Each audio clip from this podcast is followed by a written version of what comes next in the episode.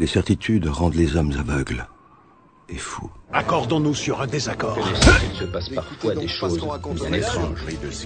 Je suis homme de science, monsieur. Suspendons notre crédulité. Moi non plus, les sources partiales ne m'intéressent pas. Quel dommage de vivre en ces temps de scepticisme. Qui vous matérialisez sous nos yeux êtes-vous une force du mal venue abuser les humains Non, mais je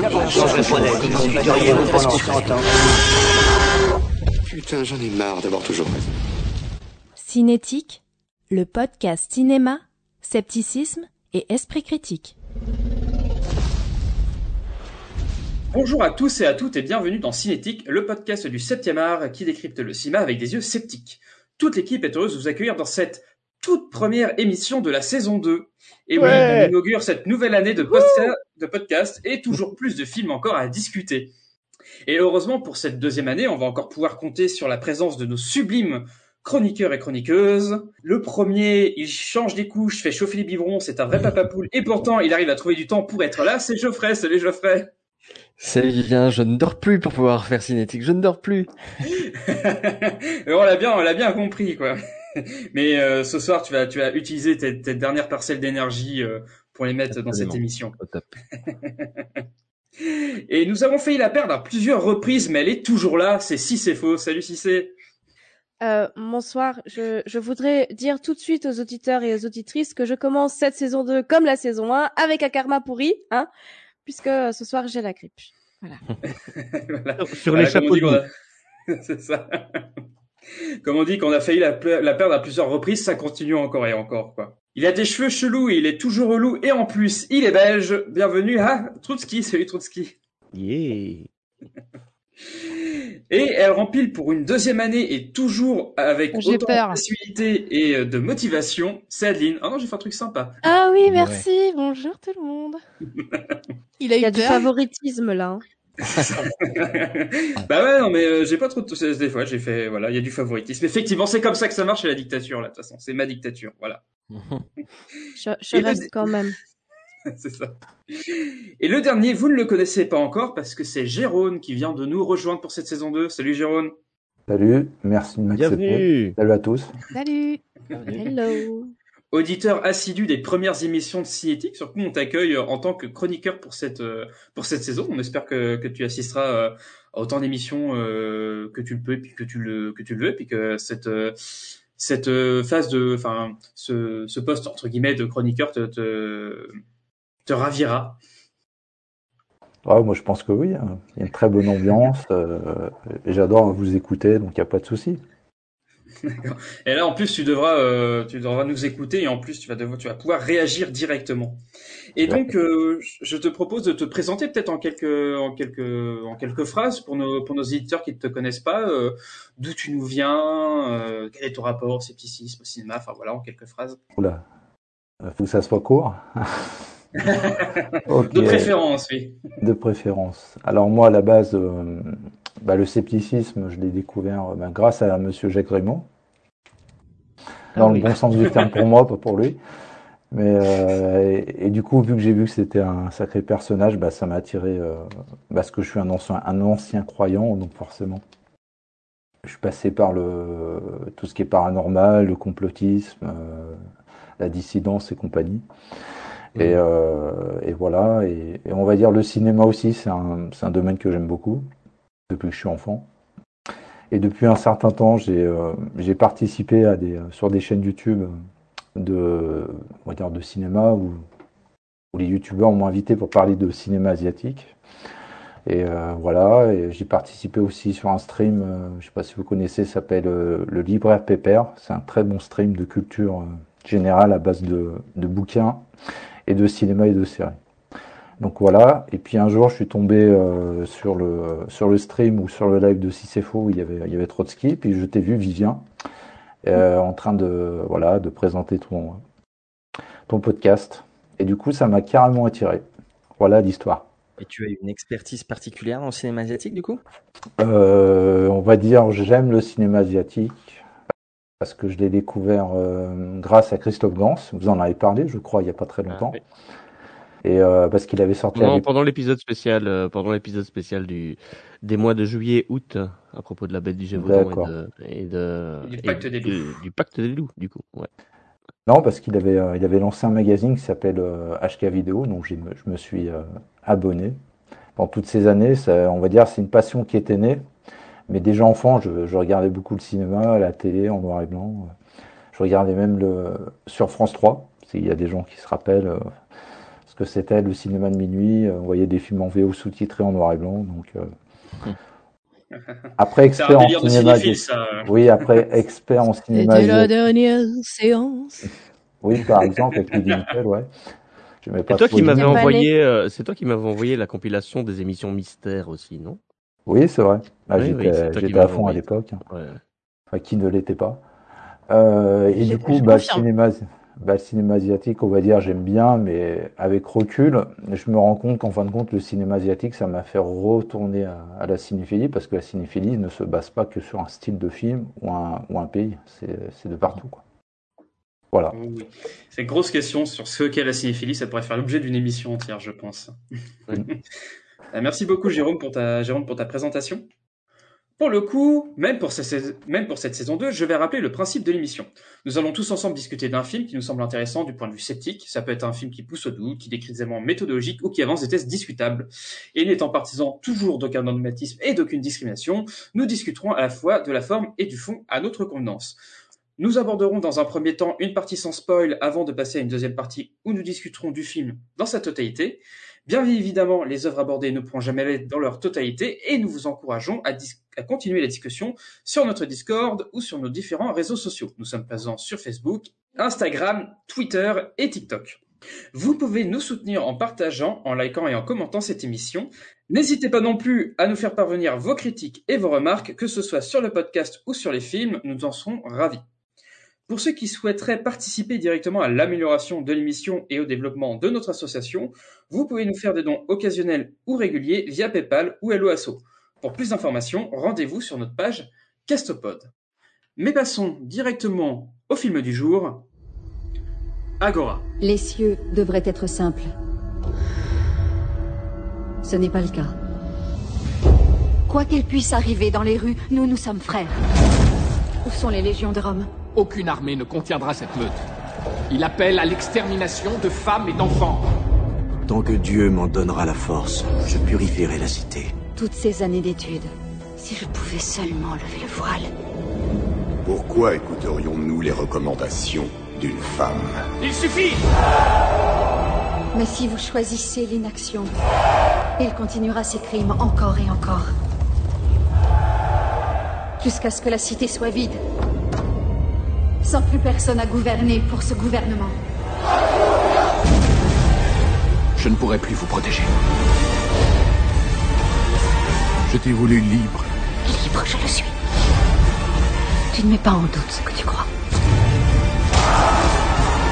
Moi, je le dois. Agora est un peuple espagnol réalisé par Alejandro Amenabar, réalisateur qui ne nous est pas inconnu ici à Cinétique, puisqu'on a déjà traité d'un de ses films, qui s'appelle Régression, qu'on a traité dans notre cinquième épisode du podcast.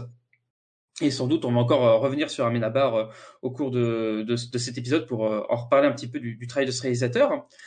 Agora a été diffusé une première fois au Festival de Cannes en 2009 et il ne sortira en salle que quelques mois plus tard en France et finira malheureusement par être un échec cuisant euh, au niveau des au niveau des entrées euh, au niveau mondial quoi. Donc c'est un échec pour euh, pour malheureusement. Pour vous expliquer un petit peu l'histoire du film, euh, celui-ci se situe au IVe siècle après Jésus-Christ, quand l'Égypte est encore sous domination romaine. À Alexandrie, la révolte des chrétiens gronde, et réfugiée dans la grande bibliothèque, la brillante philosophe Hypatie tente de préserver les connaissances accumulées depuis des siècles avec l'aide de ses disciples. Parmi eux, deux hommes se disputent l'amour d'Hypatie, Orestre, disciple impulsif, et l'esclave Davus, déchiré entre ses sentiments et la perspective d'être affranchi s'il accepte de rejoindre les chrétiens de plus en plus puissants. Donc le film est un, on pourrait dire, c'est pas vraiment un biopic, mais voilà, c'est un film historique qui s'inspire de personnages réels, notamment donc de la philosophe Hypatie, qui est jouée par la magnifique Rachel Weisz, que vous avez pu voir dans La Momie par exemple, ou plus récemment dans Black Widow. On retrouve aussi le préfet Orestre, joué par Oscar Isaac, qui est plus connu aujourd'hui pour son rôle de Podamron dans la nostalgie Star Wars. C'est complètement Podamron. Hein. On, est, on est tout à fait d'accord qu'au moment où il se met euh, sur la, de, devant tout le monde et qu'il dit je suis Orest, moi j'ai mis sur pause et j'ai fait non, non, non, ferme-la, tu es Podamron. Euh... eh ben non, il sera Podamron que quelques années plus tard. Alors le prochain qui tape sur Oscar Isaac, je le mets dehors. on, va pas, on va pas commencer la censure. Hein. Et donc nous retrouvons également d'autres personnages comme l'évêque Cyril, joué par Sami euh, Samir, qu'on retrouve dans d'autres euh, films comme euh, Munich, Le Tombeau, dont on traitera sans doute un jour dans cette émission, euh, malheureusement, ou encore un autre film dans lequel il a joué avec Oscar Isaac qui s'appelle La Nativité. Donc j'ai appris l'existence de ce film dernièrement, cette espèce de film qui représente la nativité. Je pense que ça pourrait faire l'effet, l'objet aussi d'une émission. Faudrait, faudrait voir quoi. Donc c'est drôle, c'était pas leur premier film tous les deux ensemble. Et on retrouve également au niveau des acteurs le très talentueux Mika, euh, Michael Lansdal, euh, acteur belge, euh, n'est-ce pas Troutski euh, Oui. La Belge, Belgique représente. J'adore cet acteur. Ouais. Ah, il est super, il a, une gueule, il a une bonne gueule. Ouais. Ah, il a fait, il a fait des sacrés rôles, quoi. Et c'est le père de Ah ouais, c'est bien, ouais. Théon, c'est ça, de, de, son nom. Et donc, qu'avez-vous, euh, mes chers chroniqueurs, pensé de Agora? J'ai envie de commencer euh, à donner la parole à, à puisque c'est elle qui s'est sans doute le plus exprimé sur les réseaux sociaux sur Agora. Euh... Là, bah, moi, j'étais contente, très bonne surprise. Alors, je précise que j'ai pas fait mes deux visionnages que je fais d'habitude, hein. c'est-à-dire le premier posé, relax, regarde le film, et le deuxième avec le bloc-notes et toute l'attention. Du coup, je suis restée surtout sur un peu une biographie de d'Hypatie.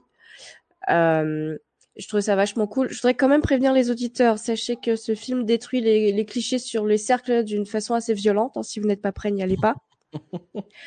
si vous êtes un boomer ou un sexiste et donc très en retard euh, sur votre temps, pas comme Ipassi, eh bien, euh, vous, non, vous allez, euh, vous allez pas bien le vivre non plus. On a une femme intelligente, de science, une philosophe, une astronome, une astrologue, incroyablement douce. Euh, c'est absolument génial.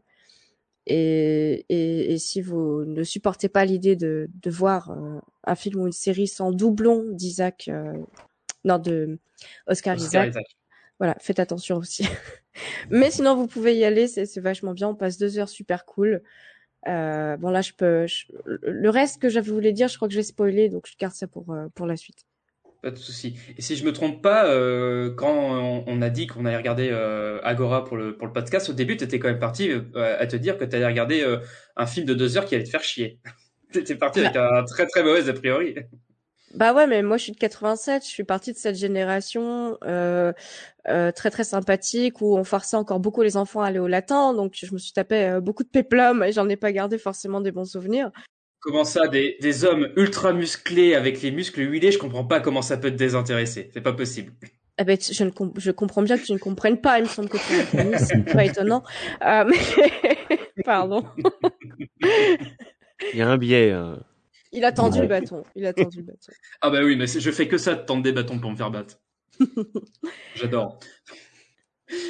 Et donc, euh, bah, peut-être, vu que c'est ta, première mission, toi, qu'est-ce que tu as pensé euh, d'Agora pour le coup? Est-ce que tu avais déjà vu? Est-ce que c'est un film que tu déjà vu euh, Ou pas du tout? Alors, euh, non, j'avais jamais vu. Donc, surprise, un film que j'ai jamais vu, donc un grand plaisir de le voir. Alors, le film, j'ai passé un très bon moment à le regarder. C'est un très bon film. Mais je pense pas que je le remettrai. Parce que il y a quand même beaucoup de choses qui m'ont qui m'ont gêné dans le film. Je parle juste de, au niveau, pas par rapport aux questionnements qu'on peut se poser, c'est très très bien, c'est un film engagé, je pense.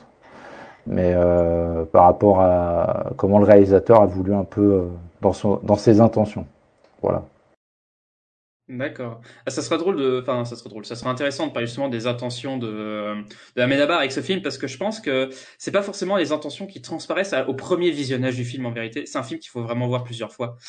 Euh, mais ça, j'y reviendrai un peu plus tard parce que euh, non pas parce qu'il y a forcément euh, une fin. Contrairement à tous les films qu'on a abordés, il n'y a pas forcément une fin inattendue. C'est pas pour ça, mais c'est vraiment un film qu'il faut voir plusieurs fois en fait pour vraiment comprendre, je pense, certaines choses en fait que le film nous montre. C'est pour ça que je trouve que c'est un film en fait. C'est bon, moi c'est les, les, films que je trouve personnellement les plus intéressants. C'est les films, tu sais, tu les vois une fois, tu dis ah mais je sais pas, il y a des choses qui m'ont échappé, il y a des choses, je sais pas. Et puis tu les regardes une deuxième fois et puis t'as l'impression d'avoir revu un, un autre film en fait, parce qu'il y avait plein de choses que tu n'avais pas vu la première fois. Et je trouve c'est, je trouve que, enfin, Agora se, rend, se range vraiment dans cette catégorie-là des films qu'il faut voir plusieurs fois. Euh, moi j'ai fait ça avec euh, Edward Scissorhands. Ouais. Ah, je, je l'ai vu dix fois et ouais, il a fallu bien, bien des visionnages sur plusieurs années pour à chaque fois. ah mais j'avais, j'avais raté ça et ça. Étonné, moi, je, je, serais étonné, moi, justement, de, de, de, de, redécouvrir des nouvelles choses dans ce film. Quoi. J'ai eu l'impression quand même que ce qu'il disait était assez explicite et assez simple. Il y a, il y a, il y a même, enfin, c'est tellement simple qu'il a, ils ont, il, il a choisi des codes couleurs pour pour pour différencier les les, les chrétiens et les athées, quoi. Euh, donc c'est à ce point simplifié ah, dans païens, la lecture les pour le coup. et les païens, ouais. C'est mais c'est à ce mais c'est à ce point simplifié, c'est à ce point simplifié dans la lecture que t'as as littéralement les méchants en noir, les gentils en blanc, quoi. Ah, euh... ben justement, je suis pas du tout d'accord avec ça. Ah oui, ok, ok. Ah en vérité, c'est pas du tout le message du film, et je pense que c'est pas du tout ce que le film monte en vérité.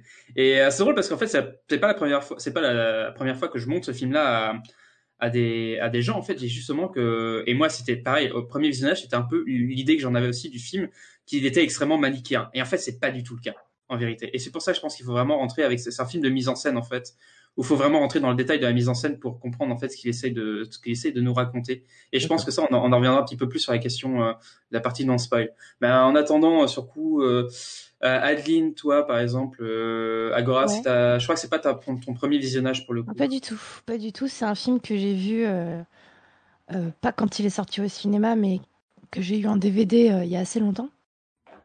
il y a plus de dix ans. Ouais il y a, y a une dizaine d'années. Donc je l'ai vu plusieurs fois euh, tout au long de ces années, donc je connais très bien ce film. Et à chaque visionnage, je me dis toujours la même chose, c'est un goût de... C'est dommage parce que ce film, il aurait pu être un chef-d'œuvre. Mais il manque, il manque certaines choses pour moi. Et à chaque fois, j'essaie de me dire, mais qu'est-ce qui manque? Et j'arrive pas trop à...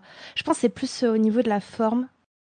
C'est-à-dire que j'ai l'impression qu'il manque un peu d'esthétisme sur euh, certains plans, la mise en scène, les dialogues qui sont pas top.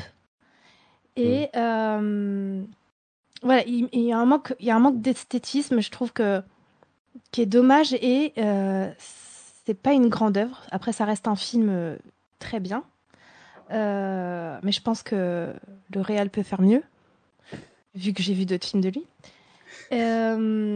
Je pense aussi que c'est un film.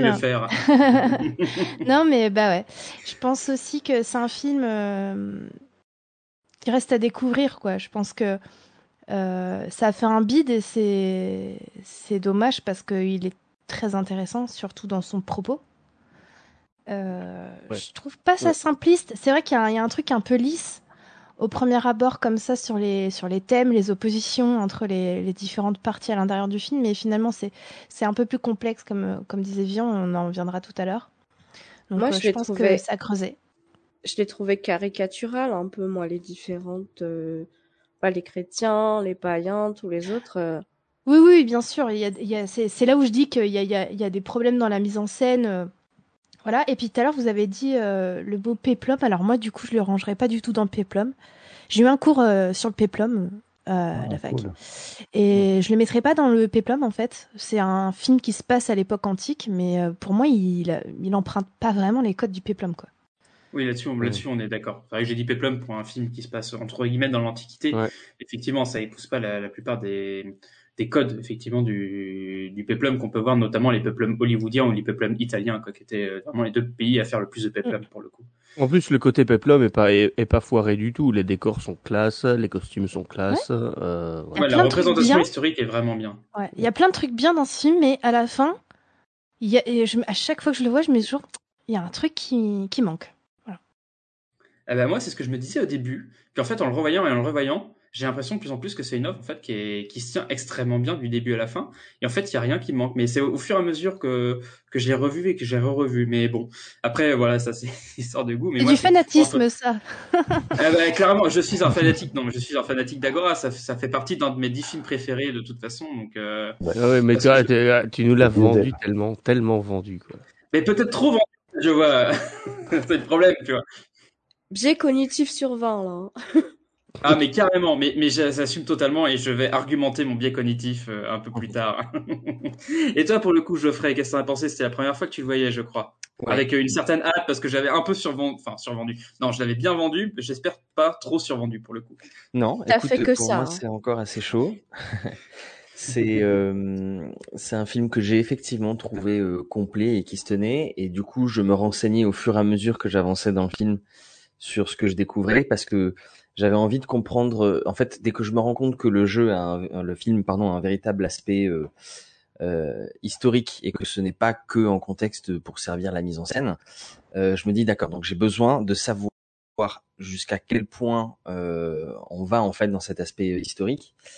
Euh, et je me suis rendu compte que euh, le scénario était tenu de façon à pouvoir être une véritable hypothèse, euh, s'il en est, de ce qui, ce qui pouvait s'être produit dans la vie d'Hypatie, en tenant compte de tout ce qu'on sait vraiment des faits euh, historiques euh, avérés ou supposés et des différentes théories existantes à son sujet.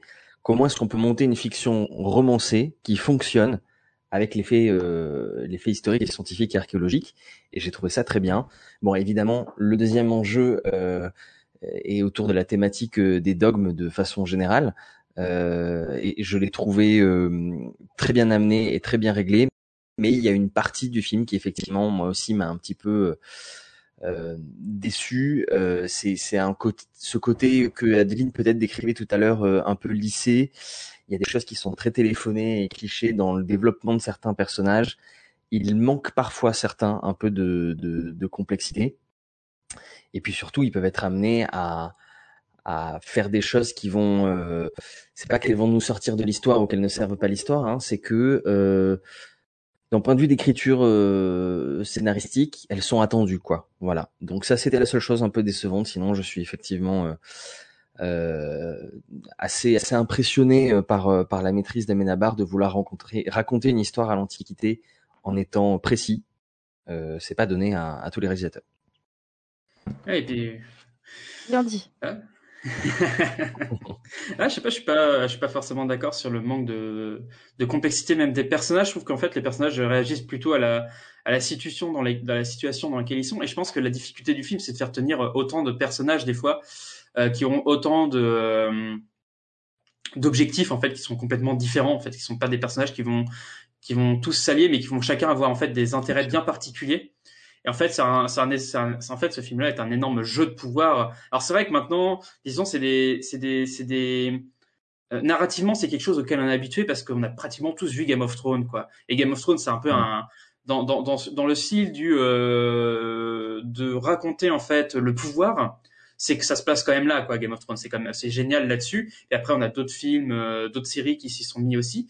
Et Agora, quand même, faisait ça euh, avant, quoi. C'est-à-dire raconter véritablement comment fonctionne le pouvoir, comment fonctionne la légitimité du pouvoir et comment est-ce qu'on peut représenter ça à, à l'écran.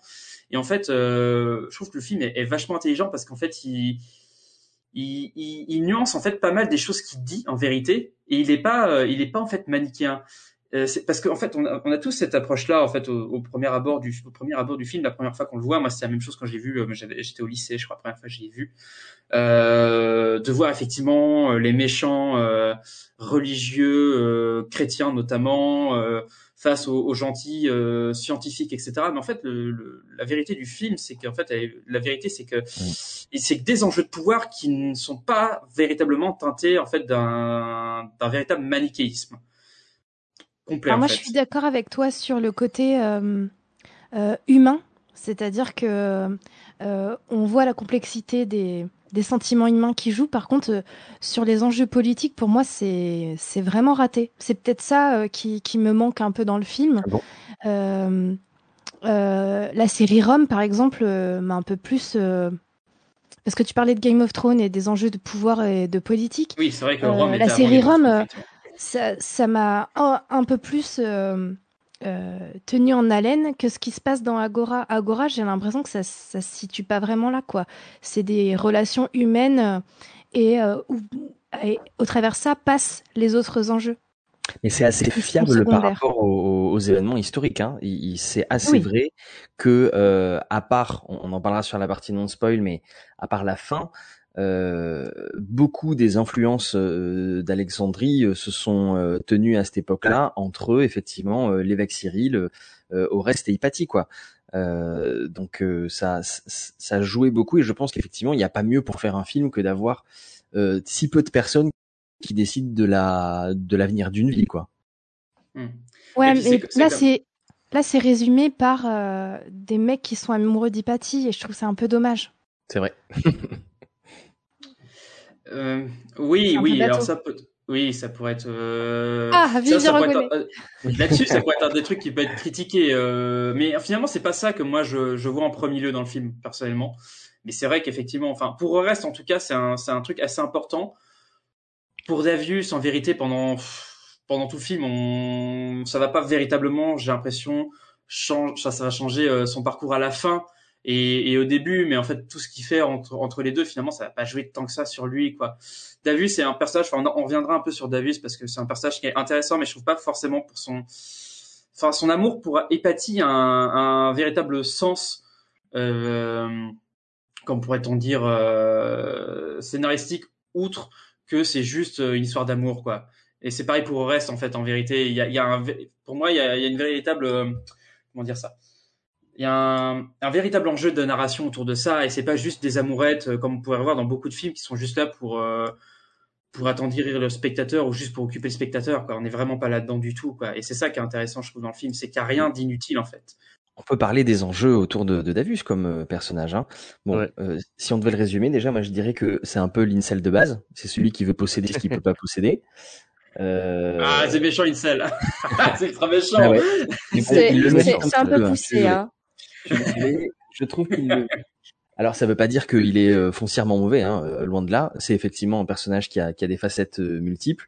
Son intérêt principal pour moi dans l'histoire, à part euh, le côté dramatique, euh, du coup en particulier sur la fin, c'est de pouvoir nous servir de de point de vue interne en tant que spectateur sur le développement euh, du, de l'ordre des Parabellini et du christianisme à Alexandrie à cette époque-là. Euh, à part ça, il n'a pas un intérêt énorme. Euh, il joue en partie un peu au début le même rôle que l'autre esclave de d'Hypatie avec qui elle euh, elle travaille au quotidien, qui lui sert d'assistant en fait. Ouais. Euh, et puis, euh, ce qui le fait se tourner vers le christianisme pour moi, on peut en parler de suite, je pense, parce que si vous êtes d'accord avec moi, c'est pas très spoil. Non, non. non. Ouais. Euh, ce qui le fait tourner vers le christianisme dès le début, c'est effectivement la notion d'injustice qu'il vit. Donc, sa situation est pas Ouais, si oui. confortable que ça. Il en a bien conscience. Euh, donc, il est attiré par euh, le, le- la justice sociale que représente le christianisme à ce moment-là euh, pour tous les gens qui sont dans la misère, dans la pauvreté, euh, dans l'esclavagisme. Voilà. L'injustice sociale, ça traverse tout le film en fait, hein, du, du Absolument. début à la Clairement. fin. euh, Ah oui. Et c'est lui qui l'incarne, qui incarne le, le- la vision en tout cas des personnes qui sont en situation d'oppression, quoi. Clairement. Et c'est c'est pour ça que le film est super intéressant, parce que je, je trouve qu'il y a très peu de films qui brassent autant euh, de thématiques, en fait, en même temps. Là, on a des thématiques quand même qui tournent autour de la science, autour de la politique, autour des injustices, autour de la religion, autour de la croyance. Enfin voilà, il y a vraiment plein plein de choses à, à, à prendre dans ce film-là. Et il y a, il y a rarement dans un film autant de thématiques qui se réunissent en fait ensemble au sein d'un film et qui discutent les, unes avec les autres, notamment par le biais des personnages en fait qui sont tous en fait entre guillemets des archétypes. Alors des archétypes, pas des caricatures, hein, bien sûr, des archétypes qui représentent en fait euh, une tendance, on va dire ça comme ça. Euh, Hypatie pour la, la science, la raison, la liberté, Orestre pour le pouvoir, l'évêque Cyril pour la, la religion aveugle, euh, Synésus plus pour le côté par exemple euh, du pouvoir religieux, on va dire ça, euh, avec euh, qui, qui comprend où est son où est son intérêt quoi pour le coup. Et euh, on va aussi avoir le donc le personnage de Davus qui lui va représenter plutôt pour le coup le bas peuple en fait le bas peuple le, le peuple qui est oppressé et notamment là bah, pour lui c'est un esclave quoi. Oui, et avec Ouais, toutes mais- leurs contradictions qui vont avec aussi, pour chaque, euh, chaque partie. on va se battre aujourd'hui. Ben non, c'est Non. ce qui fait la complexité en fait pour moi. Ah oui, d'accord. Non, je pensais que tu parlais de la contradiction dans la mise en scène ou dans Non, l'histoire. non, non, euh. non. Dans chaque, euh, dans chaque archétype de personnage, il représente euh, donc, on va dire, une tendance, et il représente la tendance avec euh, ses côtés positifs et ses côtés négatifs. C'est-à-dire qu'il n'y a rien de, il y a rien qui est totalement mauvais ou voilà. Exactement. Mais tu vois, je parlais de, je parlais d'Edward Scissorhands euh, tout à l'heure. Euh, c'est aussi un film où il y a beaucoup de thématiques abordées. Euh, par exemple, euh, la relation de l'artiste avec avec l'art, le rejet de l'autre pour la différence, le conformisme et puis beaucoup d'autres topics. Mais pour le coup, je trouve que dans ce film-là, tout est très Le clair du début à la fin. le jardinage, l'oppression des coiffeurs. Euh, non, mais voilà, il y a, il y, y a beaucoup de thématiques qui sont abordées et elles sont claires. Et quand il y a des changements d'évolution au niveau des personnages, au niveau de ce qu'ils pensent, au niveau de leur position, elles sont claires aussi. Et je trouve que dans, dans Angora, même si j'en suis pas ressortie en n'étant pas certaine des positions de chacun, je trouve que c'était quand même, je sais pas, beaucoup plus flou ou pas assez assumé. Enfin, je sais pas, c'est pas. Pour, pour moi, c'est une fausse. Enfin, pour moi, c'est en fait, en tout cas, tel que j'ai revu le film après, c'est une fausse impression d'avoir tout compris du film. En fait, j'ai l'impression que le film paraît extrêmement simple en fait au premier abord parce que on semble tout comprendre en fait du film. Et en vérité, dans sa dans sa... Non, mais là, il est en train de nous faire le coup du scientifique pas compris. euh, Ah, non, il y en a tous Non, non, du tout, je, je justifie ma position là. Après, mais je trouve, enfin, de toute façon, je trouve que c'est un super film pour en discuter, justement, parce qu'il y a pas mal de choses à discuter. Et la première fois que j'ai quand même euh, discuté euh, du film avec des gens, c'est quand même parti. Enfin, je dirais pas que c'est parti en live, mais ça, ça, c'est un film qui, qui provoque des, euh, des réactions, quoi, en Ouais, vérité. ouais, ouais, ouais. Normal. Mais euh, non, mais après, je crois qu'il y a Jérôme qui veut dire un truc depuis tout à l'heure. Vas-y, Jérôme. Non, non, je vous écoute, je suis à peu près d'accord euh, sur ce que vous dites, mais ce que disait Adeline, moi c'est pareil que le film, il me laisse un goût amer dans la bouche, parce que je pense que le réalisateur avait un très bel, très bel objet, très, très belle histoire, et des thématiques, euh, on va dire, euh, très, très universelles aussi à travers, travers le, récit et le film, mais malheureusement, je trouve qu'il s'est raté pour, pour plein de raisons. Je dis pas que c'est pour des mauvaises raisons, parce que je trouve que, comme tu disais, Vivien, moi je l'ai vu qu'une fois le film, hein. je l'ai pas vu plusieurs fois. Donc, et je l'ai vu il y a, il y a deux semaines, donc j'ai un, certain recul. Mais je ne le trouve pas si manichéen que ça, même sur le, le premier abord. Malgré que certains traits sont très, très forcés. Grossis. Euh, je peux vous donner l'exemple, par exemple, les, euh, les euh, sans trop spoiler, mais les, une partie des, des chrétiens qui sont, qui sont montrés plus sombres et plus, plus violents, par exemple, peuvent aussi être très mal interprétés par rapport au film. Mais, mais en fin de Les compte, parabalani, ouais. Les Parabalani, Voilà. ouais. voilà. et, euh, mais je trouve que On le en film, il- reparlera, je pense. On va Ah, en oui. reparler euh, dans la partie non spoil, je pense que c'est important. Oui. Ouais.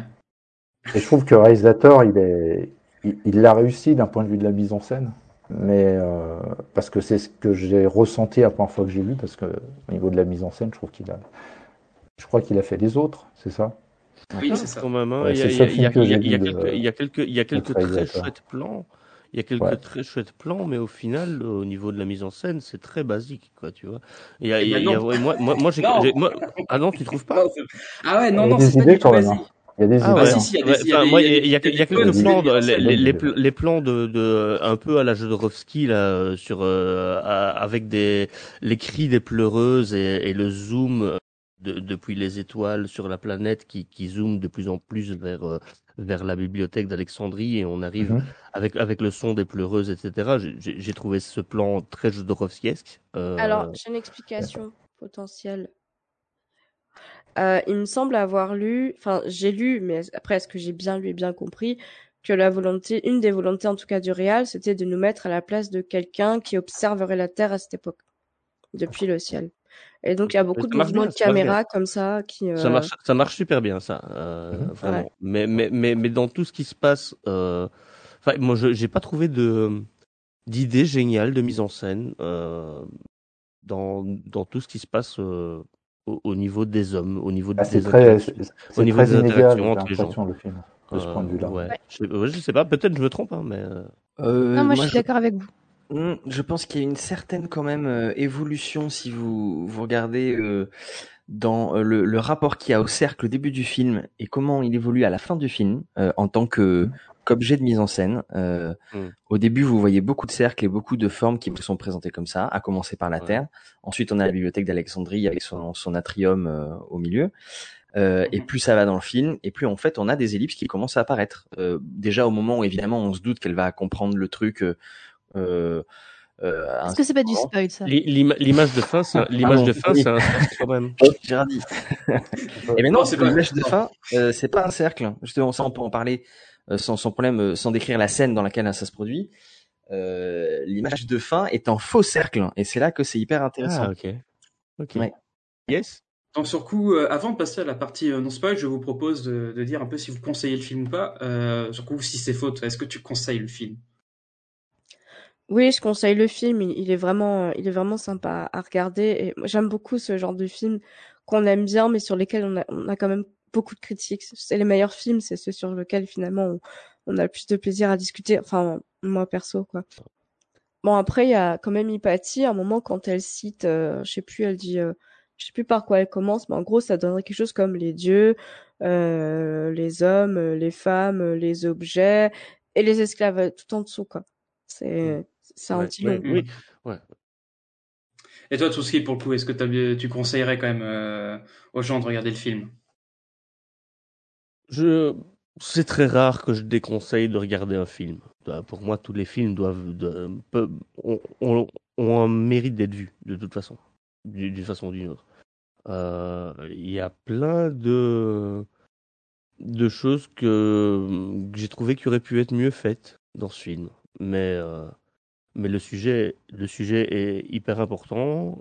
Et, euh, et, et puis, voilà, le personnage d'Hypatie est, est tellement génial. Euh, Oui, on peut dire, c'est je pense qu'on peut quand même dire, c'est un grand film féministe quand même. Enfin, Oui, oui, là-dessus, euh, je pense qu'on peut, on peut pas trop se tromper. Ouais. J'ai un bémol quand même par rapport à, à ce que vient de dire Trotsky, et je pense que c'est important. Euh, c'est qu'il y a quand même un film qui vaut pas le coup d'être vu, c'est The Man from Earth 2. Voilà. oui, c'est vrai, on est d'accord. Deux, le, le 2, ils ont fait un 2. Oui, Oui, On va pas, on va pas revenir là-dessus. Voilà, petit clin d'œil à notre tout premier podcast. Euh, Effectivement, fallait chercher dans les archives. Le boucle est bouclé. voilà. Et tiens, en parlant de boucle et bouclé, euh, Geoffrey, toi, est-ce que tu conseillerais le, le film? Absolument, sans hésiter, euh, ne serait-ce que pour son, son propos euh, sur, sur le fond, il est absolument essentiel, il est d'utilité publique. Ça permet de soulever des questions euh, avec un film euh, qui est absolument pensé pour le grand public, qui, qui vont amener des, des débats. C'est, c'est un film à ciné-club, je comprends pourquoi tu, tu l'aimes autant. Oui, clairement. Et euh, et puis aussi parce que la, la première chose que je me suis dite, moi j'avais j'avais mon père en tête en permanence. Je me dis c'est le genre de film qu'il faut montrer à des gens un peu réac qui ont peur de l'islam pour qu'ils se mettent à la place de gens un peu réac qui avaient peur des chrétiens, voilà, et qui vivent la même chose à une époque différente. Euh, ça peut être bizarrement interprété quand même là. Ça, ça veut dire que tu sous-entends qu'il y a une révolte islamique qui est en train de se mettre en route Ah, euh, non, c'est absolument pas ce que je voulais dire. Maintenant je et, pense que vont, et qui vont venir cramer TF1. Oui, oui, Ouais. oui, venez cramer TF1, s'il vous plaît. non, je pense que ça permet. Ou la grande bibliothèque euh, François Mitterrand à ouais. Paris. euh, les Non, archives. mais les, les woke auront tout cramé avant. Ah, c'est ça. En fait, la vraie C'est menace. vrai, mais oui, mais évidemment, je suis bête. Et toi, Adeline, alors, euh, est-ce que tu la vois la menace woke euh, dans, dans Agora? Ah, t'as tu passes après ça. Voilà, ça, t'as, la question un peu foireuse. Écoute, Mais en vrai, est-ce que euh, tu conseilles le film? Mais bien sûr, et pour les mêmes raisons que les autres. Euh, parce que c'est un film à débat, parce qu'il est bien, et en même temps, il y a plein de choses à dire dessus. Il y a plein de choses à critiquer aussi. Mais euh, c'est un très bon film, et c'est un film intelligent. C'est peut-être bizarre de dire ça, mais c'est pas, c'est un vrai film, c'est pas un film de divertissement. Mm. C'est un vrai film. Donc juste film qui pour cette ouais. raison, c'est un vrai film quand même, quoi. Donc euh, déjà pour ça, il faut aller le voir. Et pour pour le propos et et, et ce- et ce qu'il oppose évidemment, c'est un peu euh, la science euh, contre la religion d'une certaine manière. Donc euh, évidemment euh, euh, pour pour tous nos, nos en- les engagements qui nous réussissent, qui nous pardon pour tous les engagements qui nous réunissent ici, évidemment. bien Et toi, Jérôme, et toi, Jérôme, pour le coup, est-ce que tu conseilles ou pas?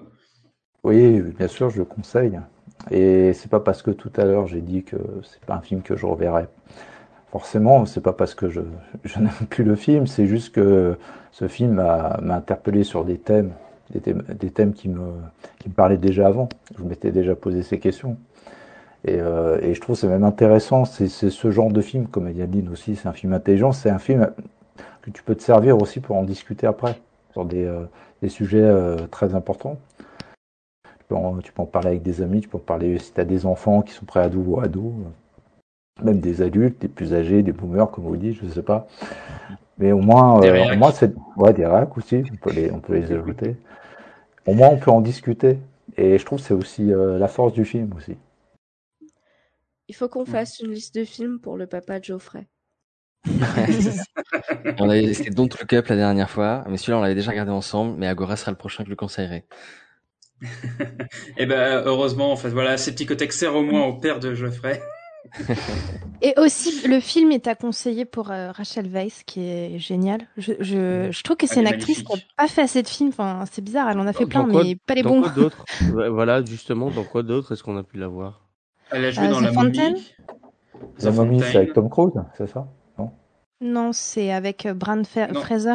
Ouais, Ah, le, le- le- Brendan le Fraser. très bon La Momie euh, des années 90 euh, de, de. Sto- de Somers. Hmm. Elle a, elle a un côté très Tom Hiddleston avant Marvel, quoi. C'est-à-dire, elle a de bons rôles, mais les films marchent pas, quoi. Elle a de la chance dans les rôles, mais moins dans les films. Et puis elle joue sur, aussi dans un second film de la Septicotech qui est Le procès du siècle, dans lequel Ah. elle joue une, euh, une professeure juive qui se fait attaquer en justice par un antisémite, négationniste pour le coup, qu'on traitera un jour euh, dans l'émission. Mais c'est c'est dire en fait c'est c'est euh, c'est une femme, enfin c'est une c'est une actrice en tout cas qui a un, un véritable engagement euh, sur des sur des valeurs qui sont qui, qui me paraissent être extrêmement euh, prégnantes dans son dans, dans ses choix euh, d'actrice, c'est-à-dire que c'est toujours des rôles très féministes où les femmes ont, sont très importantes et sont pas euh, sont pas euh, dévalorisées mais vraiment ont toujours des positions très intéressantes en fait comme là Hypatie euh, comme là dans le procès du siècle aussi effectivement elle, elle prend toujours des rôles qui sont très intéressants bon c'est un peu moins intéressant dans, dans le dernier qu'elle a fait qui s'appelle qui, qui est Black Widow pour le coup mais ça fait un moment qu'elle a pas vraiment fait beaucoup de films en fait c'est un peu dommage Ouais. et moi je trouve que c'est une c'est une très très grande actrice qui a un, qui a des choix de carrière qui sont extrêmement intéressants en fait en vérité et qui est très peu connue Ouais. pour le coup Elle est très intéressante, cette, euh, cette euh, nana. Et euh, elle a. C'est c'est bizarre cette phrase si je dis on l'a pas assez exploité au cinéma, mais on comprend ce que je veux dire. Ouais, ouais, ouais. oui oui on comprend on la voit pas assez voilà. La bon voit sens pas du assez. terme, tu veux dire. Voilà. Exactement. Elle a pourtant Et pas oui. mal tourné hein, ces dernières années, mais effectivement, ce sont les films euh, et les choix qui n'ont pas été. euh, Ouais. Le procès du siècle étant le dernier euh, vraiment notable. Euh, et avant ça, il y avait eu euh, The Lobster Et encore en le- 2015 et Youth. Ah Et encore, The le, le- le procès du siècle, le procès du siècle, on en parle parce que euh, parce que moi j'en parle parce que c'est dans la Septicothèque, mais en vérité c'est pas du tout un film connu. Hein. Mais tout comme. Agora finalement, et Agora c'est pas un film, enfin on a dit c'est un film grand public, c'est pas un film très connu. Pas et malheureusement pour moi, euh, c'est pour ça que Même The Fountain, hein. Euh, The Fountain, ouais ouais. C'est The pas le plus oui, connu de. De, c'est comment c'est The Fountain, c'est Aronofsky? de Aronofsky, ouais. Non, mais c'est vrai, j'ai pas vu en plus The Fountain, donc je pourrais pas trop dire, mais euh, non, le film le sans doute bide, le euh, plus, vraiment le plus connu qu'elle euh. a fait, c'est Mommy, quoi, c'est la Momie. Ouais. Euh, le plus connu et, le, et de meilleure qualité, on va dire, entre le meilleur rapport euh, euh, connu, pop- on va dire populaire et qualité, c'est la Momie, quoi. Elle joue qui dans La Momie? Le rôle de Euh, la elle joue, nana. elle a- euh, Comment dire mieux? C'est la, ouais, c'est la. la- C'est la chercheuse, ouais. Elle joue un, euh, un rôle de chercheuse, encore une fois. ouais. Elle fait souvent Ouais, des rôles de scientifique en plus, c'est assez drôle. Ah bah génial, parce que moi j'ai mis La Momie sur ma liste parce que j'avais demandé sur... C'est le euh, retour de la momie, hein, je crois, le vrai. tri- Le, vrai- le, le- Et je m'en mets les pinceaux, disons, ce soir. C'est le deuxième. Le retour de la momie. C'est le deuxième deux. D'accord. Ouais. Bah, moi, je, vais- je vais me les refaire bientôt, La Momie, avec ma fille, parce que sur le Discord de Cinétique, j'avais demandé des films, euh, entre guillemets, horreur à regarder avec elle. Euh, Ouais, ça fout des terreurs. hein. Moi, j'ai mon frère, mon frère, quand il avait vu à l'époque, ouais, il, était, il était encore gamin, quoi. Il avait rêvé des petites bestioles là, qui rentrent sous la peau toute la nuit. Le pauvre, Ah ça oui, l'avait traumatisé. non, Absolument. là là, Euh, a ouais, trucs moi pareil. Ouais, ouais, ouais. Ah, C'est les trucs qui rentrent sous la peau là, c'est ouais. Donc moi, Moi, j'ai finir peut-être. ouais. Ouais, bah ouais. Et moi, j'ai adoré moi quand je l'avais vu. Mais euh, ouais, non, juste pour finir, moi peut-être sur le film. Moi, je, c'est pas un film que je conseille en fait en vérité. C'est un film que que que je dis que les gens faut qu'ils le voient. Quoi. Faut faut vraiment le. C'est vraiment un film à à, à voir pour toutes les raisons en fait qui ont été qui ont été dites. Et plus qu'un film intelligent, je dirais surtout c'est un film de qui comprend de quoi il parle. C'est surtout ça qui est intéressant. C'est pas un film euh, qui a été fait euh, à la légère sur la croyance, sur la science. c'est un film qui a été bossé sur ces questions-là, quoi. C'est un film qui a été cherché loin, qui a été cherché des, euh, pareil, des, des, conseillers historiques, bon, comme sur la plupart des films, mais généralement ils sont pas, ils sont pas toujours très très bien écoutés. Euh, même si le film prend bien sûr des libertés avec euh, les réalités historiques, euh, sur beaucoup de questions, il est extrêmement intéressant. Mais c'est surtout un film qui est intéressant euh, parce qu'en fait, il parle de la société et pas en fait d'un morceau de la société. Il parle de la société dans son ensemble et c'est pour ça que je trouve que c'est un film qui est en fait un film tout en fait. C'est un film qui essaye d'aborder des questions qui sont tellement complexes que forcément il peut pas être simpliste au premier abord, mais en fait il aborde des questions euh, de rapport de pouvoir dans une société euh, complète et ça dans des films on l'a que très très rarement vu. Généralement, on voit par exemple le pouvoir des médias dans certains films, le pouvoir politique, euh, le pouvoir syndical, ou voilà, enfin le pouvoir de la religion, etc. Et c'est des films qui vont se centrer sur ces trucs-là. Là, c'est un film qui aborde tout ça en même temps et qui le fait franchement pour un sujet aussi complexe que ça, qui le fait en fait assez brillamment, quoi.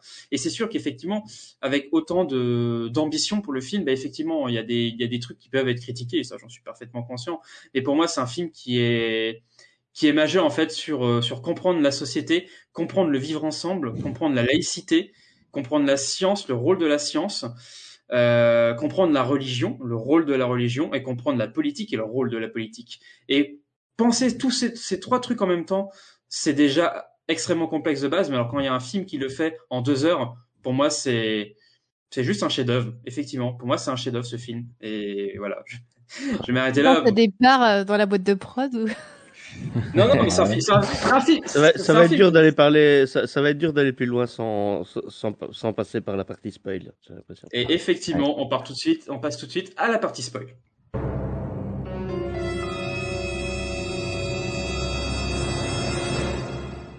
Et à la fin, elle meurt. Bon, bah pour le coup, c'est vrai, mais euh, voilà. Donc maintenant, vous êtes dans la partie spoil, donc euh, fallait couper avant. Je suis désolé. Ouais, en même temps, on a prévu quoi. Tout le monde ah, bon, en, en même temps, il suffit d'ouvrir Wikipédia et on sait bien qu'Hypatie meurt. Euh... Bah sinon, fallait écouter en cours de latin aussi. Hein, euh... Ah, moi, j'ai pas vu Hypatie en cours de latin. Hein. Moi non plus. Mais euh, si tu l'as fait, franchement, bah, meilleur oui. prof de, de civilisation, euh, best quoi. Trop bien. J'aurais aimé moi. Hein. Grave. Ouais, on en a parlé, on en a parlé vite fait, ouais. Et je vous, je vous propose peut-être que pour cette partie-là, pour le coup, on aborde peut-être personnage par personnage, qu'à la fin Oui. peut-être on essaie de, de tirer de ça peut-être euh, une analyse générale du film, et puis après on passera à la, à la conclusion. Je propose qu'on peut-être qu'on commence peut-être c'est par Davus. On a beaucoup déjà parlé de Davus, donc je propose qu'on Ouais. continue peut-être par. Davus. Et euh, donc ce personnage effectivement d'esclave, ce personnage d'esclave qui est qui est tombé amoureux de, de sa maîtresse, donc euh, Hypatie, et qui ne peut absolument pas exprimer son amour parce qu'il est esclave, quoi. Et il donc, est tellement torturé, il est tellement torturé du début à la fin. Le, on- enfin, c'est un enfoiré, mais on a, on a presque de la peine pour lui, quoi. On a de la peine pour lui. Ouais. Mais ouais. Ah, moi j'ai plutôt l'inverse. C'est, c'est, il, il en souffre tellement qu'il en devient un enfoiré. Et c'est plus l'inverse en fait. C'est pas parce qu'il est un enfoiré. Euh, c'est surtout parce qu'en fait sa position en fait le mène dans des, le mène en fait dans des trucs complètement des choix. enfoirés quoi. Ouais, mais même. Rogue était meilleur euh, dans le côté torturé, amoureux, euh, qui se comporte comme un connard. euh, pff, franchement, il y a, j'ai vu mieux, quoi. Je sais pas, je sais pas, je sais pas, c'est un, c'est un esclave, c'est un esclave à la base quand même, quoi, tu vois. Et puis, et, et, et qui manque d'assassiner sa maîtresse, enfin de violer et d'assassiner sa maîtresse.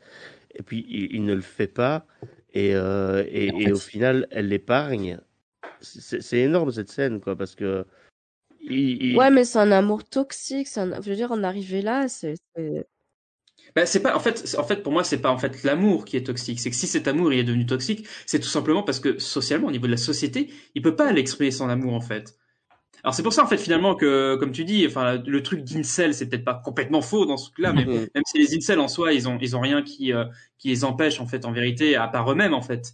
Mais là c'est vraiment une position sociale qui qui l'oblige Ouais. en fait à totalement réfréner son amour. Alors forcément à partir Ouais. du moment où il va se libérer un peu bah, cet amour en fait il va exploser et ça va devenir il va devenir destructeur en fait et c'est, c'est, je pense que c'est ça vraiment euh, l'image de ce film-là. Je pense pas que c'est un, et puis c'est pas- salvateur à la fin, parce que quand ça, enfin, Oui. bon, à, à, à la fin du film, euh, c'est quand même lui qui lui épargne de plus grandes souffrances, quoi. Oui, c'est comme ça que Mm. c'est, c'est comme ça effectivement qui, donc c'est lui qui effectivement assassine Apathy et a Apathy. non, Jean-Michel Apathy va toujours bien. Ah merde Après, je voudrais quand même juste signaler qu'il y a beaucoup, beaucoup d'hommes hein, qui, euh, pour une raison ou pour une autre, ne peuvent pas ou ne veulent pas exprimer leur amour à une femme, finissent pas par la violer. Hein Bien sûr. Ni par l'assassiner. hein. Bon. Voilà. Oui, oui. Voilà. Faites quand même attention parce que euh, il y, a- y a vite des sous-entendus qui peuvent se faire et ce serait dommage. Non, non, mais là, je parle bien socialement. Euh, c'est pas, euh, c'est que là, c'est une interdiction juridique. Ouais. Alors après, je sais pas euh, si tu as des exemples euh, précis. Là, je parle bien d'une interdiction juridique en fait qui, qui, qui l'oblige en fait. Sinon, c'est la mort en fait, tout simplement. Ouais, c'est ça. Dans l'Antiquité, les, les maîtres euh, faisaient ce qu'ils voulaient de leurs esclaves. S'ils voulaient en- les transformer en esclaves sexuels ou s'ils voulaient que leurs esclaves euh, euh, euh, euh, forniquent entre eux, euh, ils devaient obéir. hein. Oui, Donc les maîtres faisaient absolument ce qu'ils voulaient de leurs esclaves. C'est, c'est, euh, ils sont considérés comme des objets.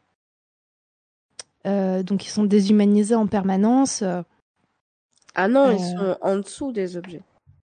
Ouais, peut-être, ouais. T'as peut-être raison. Mais c'est dit dans le film.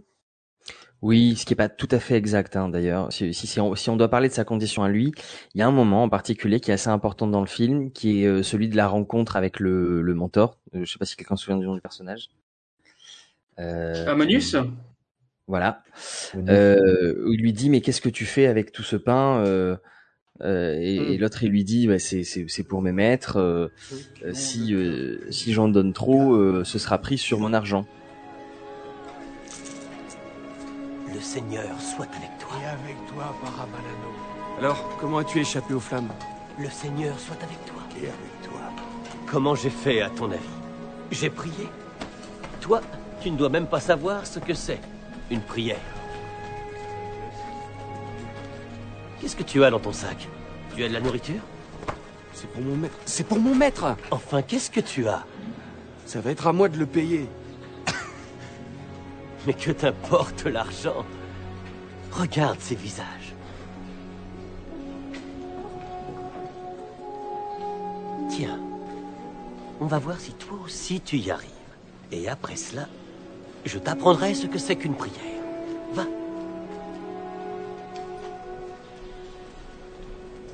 Seigneur soit avec toi. Béni sois-tu. Tu vois, il est là ton miracle. Continue. C'est bien, continue. Ce qui est une information importante. Il faut se souvenir Ouais. que les esclaves dans l'Antiquité, à ce, stade-là en tout cas, depuis euh, assez tôt d'ailleurs l'Antiquité et jusqu'à la fin de, de l'Empire romain, ouais, seront payés euh, jusqu'à ce que certains puissent d'ailleurs racheter leur euh, liberté avec euh, avec leur pécule. Euh, Mm. Donc c'est c'est important à noter parce qu'il y a cette notion d'exploitation euh, presque illimitée euh, dont on te laisse entrevoir l'espoir que tu puisses t'en échapper, ce qui explique aussi un peu sa réaction de de, de volonté de justice sociale Mhm. et que finalement il décide quand même de le donner, c'est-à-dire qu'il considère qu'il y a des choses plus importantes que sa euh, condition de d'esclave aussi à ce moment-là quoi. Et c'est ça qui et c'est ça qui le fait finalement un peu basculer dans la religion catholique. quoi. C'est- C'est c'est un peu le moment où il bascule quoi. Ouais. La piété, ouais. Bah, Il y, a de la- ouais, il y a de la lutte des classes euh, qui émerge euh, Ah, dans le film. Ouais, ouais. Et euh, Davius en est le représentant, je pense. Ah, clairement. Et puis Ammonius, Ammonius, Ammonius aussi, euh, pour le coup, parce que c'est quand même lui qui le guide là-dedans, qui lui explique, qui va en fait techniquement le, le, le libérer, quoi. Et lui a lui montrer en fait euh, ce côté-là, finalement, de la, le, entre guillemets, le bon côté de la religion à, à ce moment-là. Alors qu'Ammonius, quand même, c'est un des personnages, et quand même, je pense, les plus Terrible sombres. cet acteur. du, Terrible euh, cet acteur. C'est que- Comment comment est-ce qu'il s'appelle ce mec? Il est génial. Il est il est. C'est alors, c'est un acteur, c'est un acteur palestinien, mais alors j'ai pas son, trouvé ça, son nom ouais. là. T'es sûr qu'il est pas euh, iranien? Moi, j'ai vu qu'il était iranien. Ah, iranien peut-être il est alors. iranien. Peut-être, Il est énorme ce mec. C'est iranien, d'accord, ok. Euh, pour en revenir au personnage de Davius, euh, y a un truc hyper intéressant dans le film, dans la mise en scène, pour le coup, c'est euh, cette double scène de d'agression Hmm. qu'il y a avec euh, Hypatie, que j'ai trouvé intéressante, puisque la première fois, il va pour l'agresser sexuellement, il s'arrête en cours de route, et il veut que Hypatie le tue, finalement, elle ne le fait pas. Hmm. Il voulait qu'elle le libère, elle le fait pas. Le libère d'une certaine façon. Si, Et dans la deuxième scène. Non, le c'est libérer de la inversé. vie, je crois. oui. Et dans la deuxième scène, Ouais. c'est inversé. Et c'est finalement lui qui la libère, entre guillemets, puisqu'il la tue euh, pour lui épargner euh, d'atroces souffrances. Mm. Donc j'ai trouvé ça assez intéressant euh, sur l'évolution du personnage de Davius. Donc ouais, non, mais il y a, il y a effectivement, de toute façon, je pense pas que c'est un personnage qui soit, en tout cas, euh, décrit euh, dans son essence, mais comme la plupart des personnages du film, de toute façon, comme étant un, un, un, méchant, en fait, un, un antagoniste pour le coup. C'est vraiment un personnage dont on a en fait plutôt pitié finalement. Et euh, et c'est assez intéressant de voir en fait. bah, moi, je trouve que c'est cette scène-là en fait qui est une des plus marquantes avec Davus. C'est la scène où il rencontre Ammonius et en fait il donne le pain, comme on l'a dit, parce que c'est sans doute une des scènes qui montre les parabalani et puis les les, les chrétiens sous leur meilleur jour en fait, qui est pour moi une des scènes clés du film, puisque c'est la scène qui permet à ce qui permet notamment à ce que le film ne devienne pas un un euh, soit un réquisitoire anti-chrétien, anti- ouais, c'est ça. Exactement, Bah, bah, pas parce que ça, ça l'est un petit peu quand même. hein. Eh ben non, justement parce qu'il y a cette scène-là qui montre bien en fait à quel point ils sont implantés dans la société, à quel point en fait ils aident la société et à quel point vu qu'ils font ça, ils euh, ils, arrivent à, à convertir énormément de personnes quoi. Et ça, elle est assez. euh, Et en fait, bon après on en reviendra peut-être sur, que sur le les film le montre assez?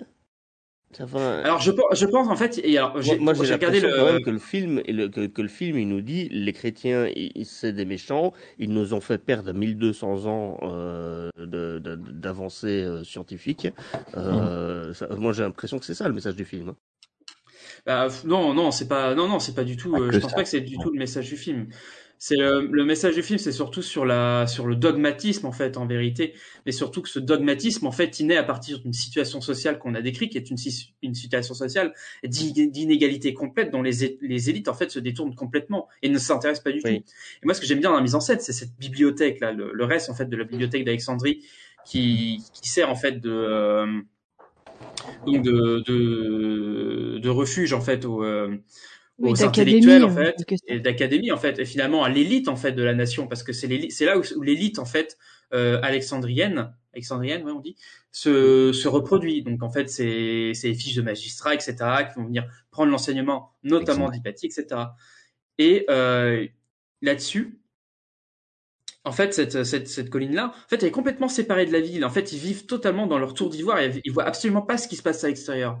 Et ce qui est encore plus intéressant, en fait, quand Davius va chercher le pain, ça montre bien, en fait, que même eux, ils posent assez, finalement, assez peu le pied euh, dans la ville. Et ça, ça se voit aussi avec le regard de Théon euh, quand il regarde ce qui se passe, euh, notamment avec les chrétiens, et qui commence en fait à voir en fait à quel point ils sont en train de prendre du pouvoir.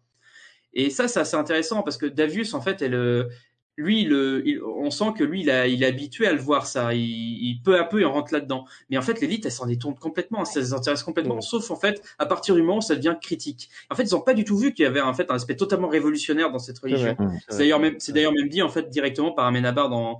Euh, je crois que c'est pas, non, je crois pas que c'est Amenabar, c'est peut-être le, le, le scénariste donc qui s'appelle euh, Matteo Gill qui disait en fait euh, la, la religion euh, catholique, c'est une, c'est une religion révolutionnaire telle qu'elle est présentée dans le film en fait. Mhm. Enfin chrétienne, la religion chrétienne. Et donc en fait c'est vraiment ça en fait, c'est c'est c'est l'institution qui va permettre en fait de construire la révolution qui va se passer en fait dans le film. Et ça passe malheureusement euh, par en fait un, un dogmatisme complet quoi. Mais parce que le dogmatisme se nourrit d'inégalité en fait. L'idéologie. Vas-y, Ah. Euh, non, je voulais juste dire, Davius euh, est intéressant parce que c'est le seul qui transite en, entre tous ces univers qu'il ne se côtoie pas finalement. Lui, c'est quelqu'un de la rue, il côtoie à la fois les élites euh, scientifiques, euh, les chrétiens, les juifs, euh, les athées, les païens, etc. Les esclaves.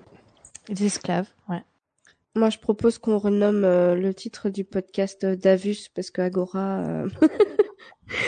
non, mais il est fascinant ce personnage. Hein, faut dire ce qu'il est.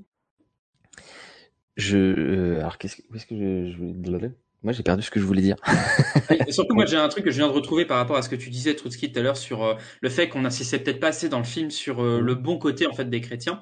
Et effectivement, ce que j'allais dire, c'est que euh, moi, dans le DVD, sur coup, j'ai regardé, en fait, les, les, les bonus, pour le coup. Et dans les bonus, il y a les, euh, il y a les scènes coupées. Et en fait, dans la plupart des scènes coupées sont pas très intéressantes. Euh, donc elles ont bien fait d'être coupées, sauf qu'il y en a une en fait en vérité qui est ex- extrêmement intéressante, qui prend place juste avant euh, la lapidation des Juifs euh, Ouais. dans le théâtre, et en fait où on voit en fait euh, la journée d'un parabalani en fait à l'époque. En fait, c'est un espèce de montage comme ça où il se passe plusieurs trucs, et en fait tu vois en fait tout ce qu'ils font de bien en fait, en vérité. Ils règlent les conflits dans la cité. Dès qu'il y a un conflit, c'est eux qui le règlent. Donc, il, entre un commerçant et quelqu'un qui a acheté quelque chose, il y a quelque chose qui va pas, c'est eux qui vont venir le régler. Toutes les tous les problèmes d'inégalité, ceux qui les prennent en, en euh, qui les prennent en, en, responsabilité. Ils règlent aussi l'insécurité. Ils s'occupent de tout ça en fait, de tout ce que le pouvoir a complètement délaissé en fait sur la plèbe. Et c'est extrêmement intéressant. C'est là qu'en fait on voit en fait la chute de l'Empire romain qui est annoncée dès le début du film en fait. C'est que le pouvoir n'a plus d'implication. Le pouvoir du préfet, euh, le, le, préfet n'a plus de pouvoir en fait. Les, le, les, le la pouvoir religion qui lui reste, c'est le pouvoir militaire, quoi. Et il lui reste le pouvoir militaire et c'est tout. Et, et à peine, oui, effectivement, mais le pouvoir, mili- le pouvoir militaire n'est en fait intéressant qu'à partir du moment, du moment en fait où il se, où il est légitimement reconnu. C'est-à-dire qu'on reconnaît l'armée comme étant euh, quelque chose de, de légitime, ce qui n'est plus Ouais. du tout le cas dans le film en fait.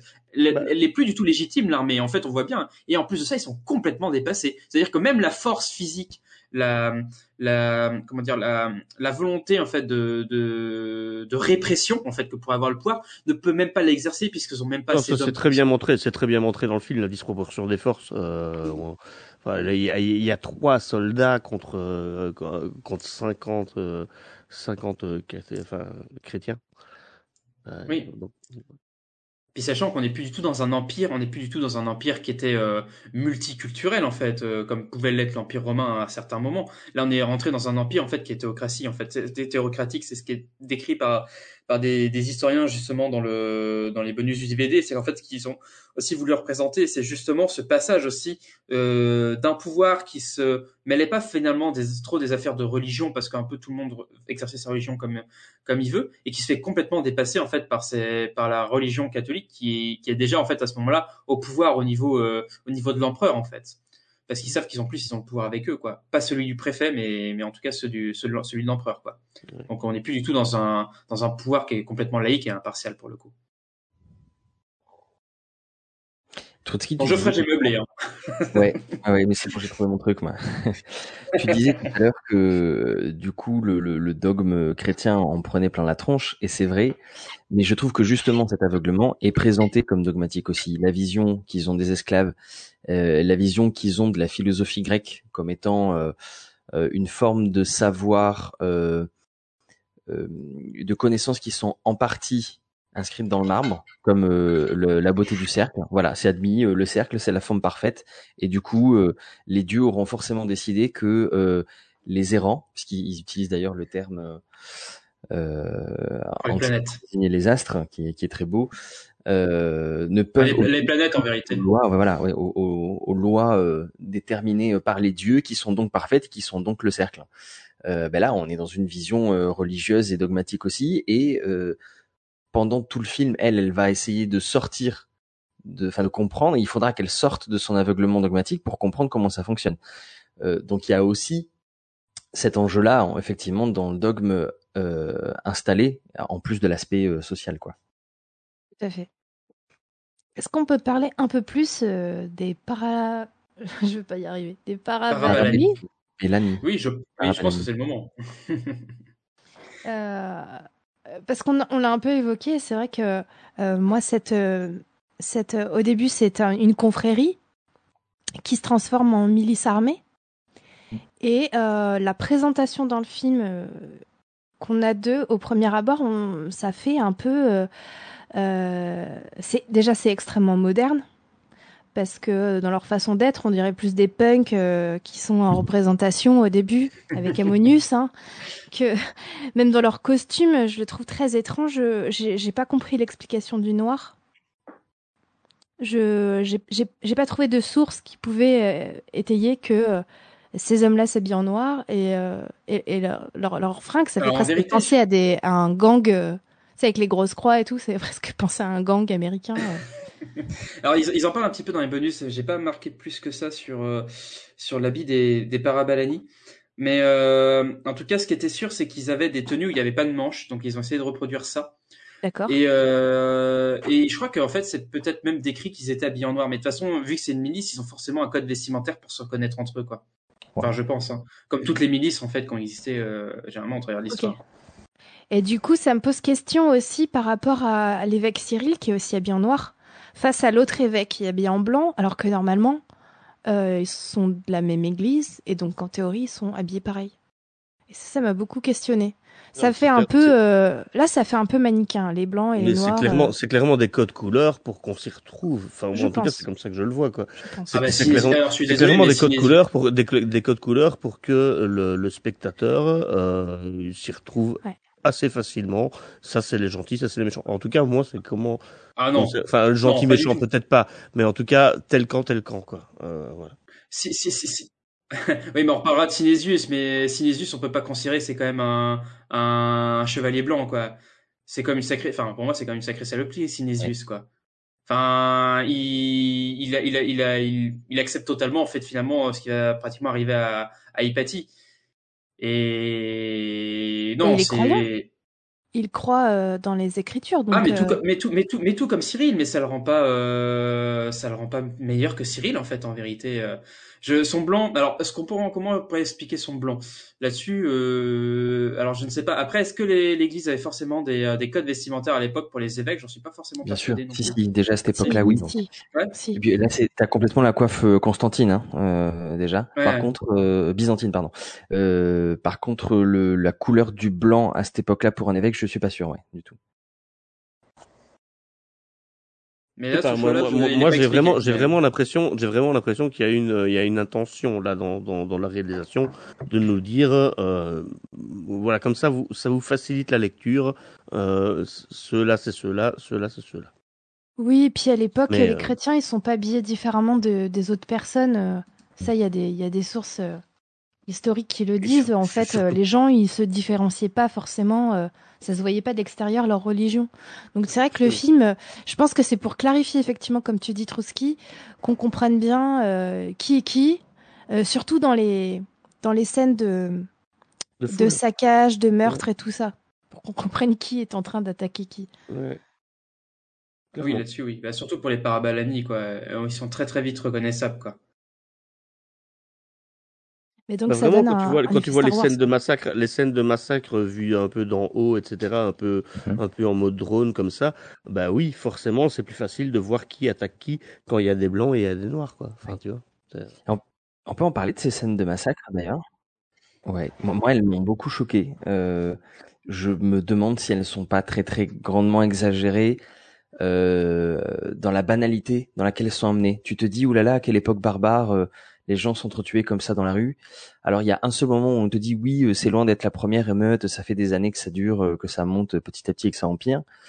Euh, mais en fait, euh, euh, il y a aussi la scène du début avec Ammonius, du coup, euh, qui marche dans le feu et le type qui est jeté au feu après. T'as envie de te dire, mais que fait la police? Euh, Alors, on Et sait elle, a- elle a que plus de pouvoir elle a plus de pouvoir c'est ça Ouais, le truc ils, sont un peu, C'est ils ont beau génial en être un plus peu scène, délaissés. euh, c'est- parce que bon, euh, quand, quand on est un petit peu dans la commu sceptique et de ça, on sait un peu que c'est possible de marcher euh, sur, euh, sur des braises, etc. Absolument, ah oui. L'astuce, euh, l'astuce, c'est juste de marcher vite, hein, parce que le pied a pas le temps de, de cramer. euh, Parce que les braises sont, en vrai, sont pas très chaudes. Donc, si Ouais, d'ailleurs, on le voit, on le voit bien dans le film. Hein, le, le, le mec qui, qui réalise entre guillemets le miracle, il traverse assez rapidement euh, en traversant, et puis, et puis pour prouver que juste lui, il est, il, est l'envoyé de Dieu, il pousse l'autre dedans, mais il le pousse dedans. Donc le mec s'étale dedans, donc évidemment ses vêtements ont le temps de prendre feu. Donc voilà, on, on le voit Oui. bien dans le film aussi la différence, euh, la C'est différence ça qui est- entre, les deux, entre les deux façons de faire. C'est- là qu'on voit que Ahmed Abar, il a bien compris, et puis que c'est ce qu'on voit aussi dans Régression, c'est qu'il a bien compris ces, ces histoires de manipulation, et Ouais. qu'en fait, on sent qu'en fait, il a quand même un lien, alors je dirais pas avec la communauté sceptique, mais en tout cas avec une certaine connaissance, en fait, euh, euh, de la zététique ou du scepticisme à, à l'américaine, c'est-à-dire de, de, de démystification de ce genre de truc, quoi. On sent que là-dessus, il s'y connaît, quoi. euh, parce que quand, à chaque fois qu'il montre quelque chose, eh ben, au niveau de la représentation, c'est c'est clair et net, en fait. On sait comment ça fonctionne. Et ça, Mhm. c'est assez intéressant, quoi. Pour le coup, des, des films d'Amenabar là-dessus, il y, a, y a rien à dire, quoi. Et là, effectivement, tu l'as bien écrit. En plus de ça, je rajoute que quand même Ammonius, il était quand même avec ses sandales en plus, quoi. Donc comme ça, il était encore plus. Euh... Et ce personnage a réellement existé, visiblement? Euh, Ammonius, euh... oui, parce que je me Oui, demande dans si c'est certaines pas- sources euh, historiques. Oui, parce que de toute façon, il a été, il a été, il a été, euh, comment dire, il a été euh, sanctifié à la fin. Oui, Non, non, pas ça, du il, tout. il a été, euh, enfin, le film le dit. Le film le dit qu'il devient un saint. Qu'il est, Ammonius qu'il est, ouais, qu'il est Oui. béatifié. Ouais, ouais, ouais, ouais, ouais, ouais, ouais. D'accord.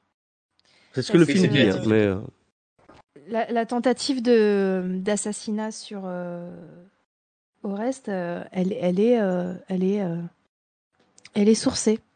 Et c'est bien un certain Ammonius. Oui, ils sont partis. ce- En fait, ils sont vraiment partis de ce personnage-là pour en fait ensuite euh, construire leur personnage autour de ça. Mais comme beaucoup de personnages en fait, euh, effectivement, ont existé, euh, comme Oreste par exemple aussi est un est un alliage en fait de deux personnages en fait dans l'histoire. On sait que Hypatie a effectivement fait euh, euh, le coup du du, du mouchoir avec avec ses avec ses règles dessus quoi. Un, un jeune homme. Le sang menstruel. Oui, parce que Oreste n'était pas son disciple. Ça, c'est la. la- effectivement. Oreste était son ami. Euh, si Oreste était son disciple. Ah, donc c'est confirmé parce que Sinésius, c'était sûr, je l'avais trouvé, mais j'avais pas trouvé pour Oreste. Oreste, oui, elle, elle a été disciple d'Hypatie, mais par contre, euh, c'est pas lui qui a reçu, euh, qui a reçu le mouchoir, quoi. C'était un autre, un autre, un autre étudiant. Donc ils ont Hmm. fusionné deux personnages en fait. ouais, ouais, ouais. Euh, ça, ça, ça, ça simplifie le scénario. N'empêche que le move est quand même euh, assez, assez spectaculaire, quoi. Euh, Si on s'en souvient, euh, presque 2000 ans après, euh, ça a dû faire un éclat, oui, effectivement. Le, le côté magistrat de la mise en scène, c'est d'arriver euh, à, à en faire euh, un mouvement de, enfin un acte de dignité pour affirmer son indépendance, quoi. Parce que je pense que selon la façon dont serait racontée l'histoire du Tampax aujourd'hui, euh, on n'aurait Oui, pas la même vision de, de la prof de philo qui ferait sa Ouais, célèbre terminale, si tu veux. Ouais. Et puis même son, son, son père, son père, son père, son père le dit. Hein, moi, moi, je lui, je, je la donnerais bien à ce mec-là. Il est, il est ambitieux. Euh, il est- je, je lui donnerais bien en mariage. Mais euh, en fait, non, ma fille, j'ai toujours vu libre. J'ai toujours senti libre. euh, je peux pas la donner en mariage à qui que ce soit, quoi. Ne serais-tu pas avisé de le contenter? Moi? En quoi?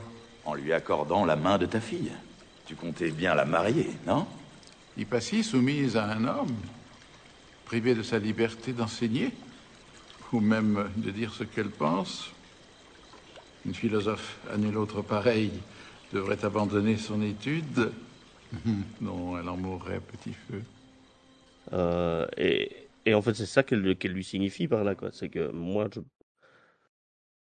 Euh, Elle l'aime bien, on le voit quand même. Elle reste, elle reste sa conseillère euh, jusqu'à ce que qu'il qu'il devienne. euh, Jusqu'à ce que mort s'en suive. Ouais, ouais, je- Ouais, jusqu'à trahi. carrément, quoi. Ouais, ouais, ouais. Ouais, mais Donc, euh, visiblement, à partir du moment où tu es marié, euh, tu ne peux plus euh, oui, c'est ça. Tu peux plus enseigner, et tu peux plus voilà. enseigner, tu peux plus travailler. ouais, et ouais. Ah, c'est vrai. Et Moi- moi, dit, je en veux plus, bien elle en l'épouser, hein. mourrait, ce qu'il dit. hein. Mhm. Tu veux bien l'épouser qui? Oreste Oh bah moi, je... oui, moi. Reste ici un petit peu, pardon. Non, mais Hypatie, c'est un personnage extrêmement intéressant dans, dans ce qu'elle défend en fait comme valeur déjà à l'époque, en tout cas ce qui est représenté dans le film, c'est-à-dire cette espèce de d'indépendance totale et euh, de, rébellion constante quoi. Mais ce qui est ce qui est énorme avec ce personnage, c'est que c'est un personnage qui est extrêmement bienveillant, extrêmement humaniste, vu comment en fait elle, tra- elle, elle traite aussi ses, ses esclaves en, en vraiment en prenant soin d'eux alors qu'elle n'en est absolument pas euh, contrainte ni rien du tout et puis elle le choisit elle offre même à, à Davus euh, la possibilité de présenter euh, son système ptoléméen, si je me trompe pas, euh, au reste des, des disciples, en le qualifiant carrément comme étant un, de ses meilleurs disciples, parce qu'il a mieux compris ses cours, ses enseignements les, que les autres. Ceci est dû à l'effet conjugué de deux cercles. L'un des cercles fait le tour de la Terre. L'autre, moins conséquent, est propre à l'astre lui-même. Voyez, les épicycles. L'erreur ne vient donc pas des cieux. C'est nous qui nous fourvoyons. Bien parlé, Davus. À la lumière de ton exposé, il semble que tu as prêté une attention plus soutenue aux leçons que certains disciples ici présents. Donne-nous la première notion de Clyde, Sinésios. Pourquoi la demandez-vous? Je ne demande que ta réponse. Deux valeurs. Si deux valeurs sont égales à une troisième, alors les trois sont égales entre elles. Ne m'êtes-vous pas tous deux comparables? Ouais. Et toi, au reste Certes. Ce que je dis maintenant s'adresse à chacune des personnes de cette assemblée. Il y a plus d'affinité entre nous que de divergence. Quoi qu'il puisse advenir dans les rues, nous, nous sommes frères. Nous sommes frères. Alors dites-vous bien que les bagarres ne conviennent qu'aux esclaves et à Lali. Nous devrions maintenant honorer Davus, qui a bien mérité qu'on l'applaudisse. Voilà.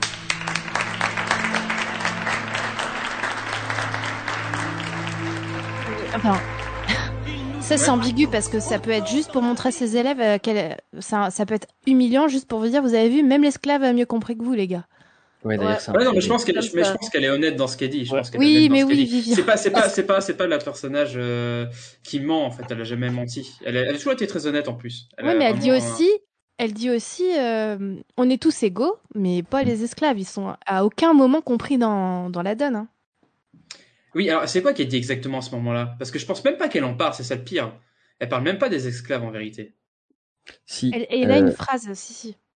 Ouais, ouais. À la fin euh, de la, elle dit si euh, on ne respecte même plus ça, c'est-à-dire euh, le fait euh, d'être euh, euh, éga- égaux deux à deux et donc égaux au troisième qui nous ressemble en tout point, euh, alors euh, on en est réduit euh, à n'être plus que des esclaves, en gros. Ah oui, oui, oui. Mais c'est esclave, euh, je pense dans le sens. euh, Non, mais Vivian, euh, arrête. Slave, non c'est slave. Essaye Euh, de ouais. la défendre. Non, non, mais c'est vrai. C'est esclave dans le sens, euh, dans le sens euh, euh, pas de la position sociale de l'esclave, mais dans l'esclave dans, dans sa généralité, comme on peut le, le dire aujourd'hui, sans justifier l'esclavage en fait. Non, je t'assure, c'est pas Euh, du non. tout ambigu dans la phrase. Ouais. ouais. Ah, je suis pas, je suis pas forcément sûr parce que pour moi, elle est complètement aveugle en fait, en vérité. Elle est complètement aveugle à ça. Et c'est ça qui est, pas. ça qui est, qui est, qui est extrêmement.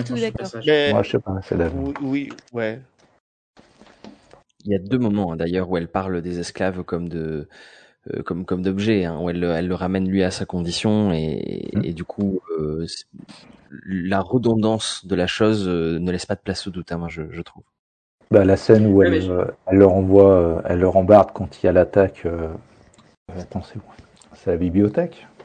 Elle Ouais. lui Oui. demande de vite de l'aider, alors qu'elle n'a aucune compassion pour elle. Maîtresse, Où étais-tu passé? Ramasse le sac.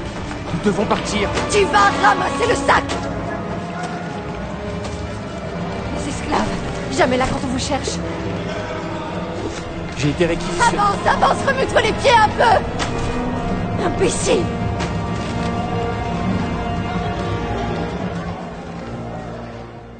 Oui, elle le traite vraiment comme de la merde à ce moment-là. Ouais.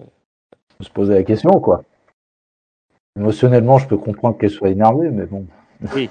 Oui, à ce moment-là, elle est un peu, elle est un peu vénère à ce moment-là. On est, on, est d'accord que la bibliothèque est en train d'être cramée et ça, euh, Ouais. est en, en train d'être attaquée. Donc, euh, mais, mais la façon Ouais. dont elle s'adresse à lui, c'est quand même, euh, c'est quand même chaud. Euh, Et puis elle dit à ce moment-là, les esclaves, ils sont jamais là quand on en a besoin. oui, c'est Ah ça. voilà. Elle le fait ça- en tout Il y a, cas. il y a un côté très. euh, je vais les traiter bien pour qu'ils soient plus efficaces, quoi, tu vois. C'est comme peu, les animaux, comme son toutou qu'elle a à la fin. euh. Ouais. Mais en fait, elle est incapable de se remettre en cause là-dessus. Elle est complètement aveuglée en fait là-dessus. Elle se pose pas du tout la question. Et je trouve que c'est ça en fait qui est intéressant avec ce personnage, c'est qu'elle se pose pas du tout en fait la, la question de l'esclavage. Je pense même pas qu'elle se rende compte en fait à quel point c'est, à quel point en fait elle est, elle est complètement euh, là-dessus, aveuglée en fait. Hashtag Par, socio euh, chaque quoi? Hashtag socioconstructivisme. Ouais, ouais, c'est exactement ça en fait. Bon, ça l'intéresse pas, tout simplement. Ouais, puis moi j'ai trouvé un peu long quand même le temps qu'elle a mis à remettre en question euh, un fait avéré depuis longtemps, quoi. Et, et- et ça montre aussi un peu son côté euh, euh, qui a un petit peu du mal à remettre quand même les dogmes en question, quoi. Mais c'est les dogmes parce que là, c'est en plus au sens de connaissance scientifique. Pour elle, jusqu'à ce moment-là, c'est euh, c'est une connaissance qui est actée, quoi. Comme on fait peu Oui. la différence à cette époque-là entre philosophie et méthode scientifique, on considère la philosophie comme la base de la méthode scientifique. Il y a des choses comme euh, le cercle et la forme parfaite qui sont euh, qui sont tellement des, des présupposés, des, des axiomes de base que ouais, pour en sortir, c'est difficile, quoi. Oui, oui, puis Oui, c'est une finalement- manière de, c'est une manière de réfléchir qui a été constante en fait, c'est-à-dire remettre en cause quand même ce en quoi tu crois depuis euh, extrêmement longtemps. Mais en fait, elle en a même pas, euh, elle en a même pas. euh, Mais c'est- c'est c'est le travail d'ailleurs scientifique, c'est d'ailleurs de toujours remettre en cause. Mais il y a toujours des présupposés de base qu'on ne va pas remettre en cause, sauf à partir du moment où ça ne fonctionne pas, où il va falloir aller chercher très très loin dans les présupposés pour les remettre en question. Et c'est un énorme travail. Et puis elle le fait, elle le fait finalement en fait très très bien. Et c'est pas- c'est même pas en fait une incapacité en fait entre guillemets à à remettre en question. C'est une incapacité physique, euh, on va dire. Euh, c'est pas qu'elle ne veut pas le remettre en question, c'est qu'elle n'y pense même pas en fait, tout simplement. Et finalement, elle va résoudre le problème avec un bâton, du sable et une corde. Bravo, meuf. Et l'expérience du bateau d'ailleurs, euh, c'est une expérience qui avait été faite beaucoup plus tôt dans l'Antiquité, non Je crois. C'est une reprise. Ça. Complètement, ouais. Ouais. Oui. Mais en tout cas, c'est assez malin de la part du réalisateur de, de montrer que peut-être qu'à ce moment-là, elle était sur des avancées majeures de la science, notamment là, le système euh, des ellipses, qui sera ensuite. euh, Système de euh, Kepler, quoi. Ouais, voilà. Euh, et elle va mourir avant même de pouvoir. Et ça, c'est hyper intéressant parce que euh, bah, c'est c'est peut-être la vérité. Peut-être que, en, en fait, même on a perdu tous ses écrits. Peut-être qu'elle a, elle a été. euh, Enfin, on sait qu'elle a été un acteur majeur euh, des avancées euh, euh, scientifiques à ce moment-là, mais on ne saura jamais à quel point elle aurait pu être importante euh, pour, pour l'histoire. c'est ce que je disais tout à l'heure. Moi, pour moi, c'est euh, c'est un des messages du film, c'est que euh, à cause de la religion catholique et de ses excès, on a perdu 1200 ans. Euh, Mais c'est le message, c'est à cause de l'obscurantisme en général. À cause de l'obscurantisme, oui, Voilà. oui, ouais, ouais, Ouais. disons ça comme ça, ouais, bien sûr. Il n'y a, il y a pas que ça, il y a vraiment, et c'est ça qui est important dans le film, c'est qu'il y a les causes de cet obscurantisme-là. C'est bien sûr l'obscurantisme, mais l'obscurantisme, il, n'est- il ne naît pas de rien. Et justement, c'est ça qui montre le film. C'est que l'obscurantisme, il naît, donc, comme on l'a déjà dit, de l'inégalité, puisqu'on a parlé des, on a parlé euh, de toute façon des, euh, des, esclaves tout à l'heure, euh, de la plèbe, entre guillemets, qui, elle, vit dans la ville basse, et les élites qui vivent, en fait, entre guillemets, dans cette bibliothèque-là, en tout cas les élites intellectuelles, pour sûr. Et à côté de ça, les inégalités et le fait que les élites acceptent ces inégalités et ne les remettent jamais en question. Et notamment Hypatie. Hypatie, c'est son, c'est son pire défaut, et comme la plupart en fait des gens là-bas, c'est qu'ils ne remettent absolument pas en question une seule fois, effectivement, le système de domination. Alors pour moi, après Hypatie, je pense pas qu'elle. Alors c'était la- le, le désaccord qu'on avait, c'est est-ce que Hypatie elle a conscience ou pas, est-ce qu'elle est vraiment méprisante ou pas? Je pense pas que bon, ça c'est mon interprétation. Je pense pas que dans le personnage elle est vraiment méprisante ou encore elle se rend compte à quel point elle est méprisante en fait euh, envers les esclaves, euh, parce qu'en fait elle a tellement euh, elle remet tellement pas en cause en fait ce système-là, mais comme tous en fait ne remettent absolument pas en cause le système des esclaves et ne, re- ne remarquent pas en fait qu'ils sont assis sur une poudrière en fait, qu'ils sont en train de mettre en place une poudrière qui est prêt à, à deux doigts de leur, euh, de leur exploser la tronche et le seul truc qu'ils trouvent à faire, c'est punir les esclaves qui se convertissent, donc c'est-à-dire accélérer le processus.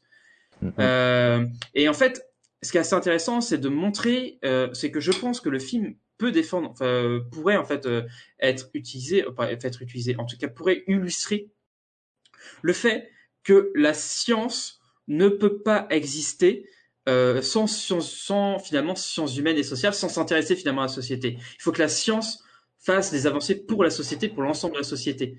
Il faut que, euh, comment dire, il la science ne peut pas être complètement déconnectée. Et ça, ça fait partie aussi de la sociologie de la science, de comprendre comment est-ce qu'on construit la science, quoi.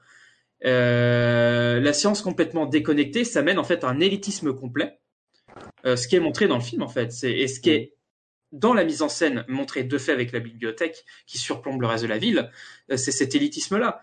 Et euh, complètement déconnecté parce qu'ils n'ont pas du tout la même religion que, bah, que la plupart de la ville, en fait. Et ils s'en rendent même pas compte. Et je pense Ouais. que la, la déconnexion des élites, elle est, elle est, elle est euh, visible surtout à un moment. C'est le moment où on a les, euh, donc euh, les, les personnes qui sont à la bibliothèque qui montent en fait au-dessus du mur de la bibliothèque, qui regardent les donc les chrétiens qui arrivent euh, pendant la cette espèce de, de révolte qui devient pratiquement une révolution en vérité, hein, euh, qui se massent devant la bibliothèque et puis qui se disent mais quand, depuis quand en fait est-ce qu'ils sont si nombreux que ça?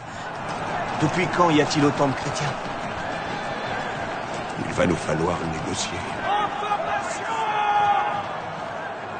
Et ça, ça montre bien le, effectivement le, le mépris du truc. Mais je trouve que la, la phrase qu'il dit avant, elle est, elle est, elle est vraiment plus, euh, plus parlante sur le, sur la déconnexion complète de ce qui se passe complètement dans la cité, en fait, en vérité. Et c'est pour ça que je trouve ça intéressant qu'en fait, dans la deuxième partie, Hypatie s'intègre en fait dans la politique réelle parce que peut-être qu'elle a compris quand même que au niveau politique elle pouvait pas complètement s'en désintéresser. C'est une des analyses que je fais en fait de, du choix d'Hypatie de s'intéresser à la politique.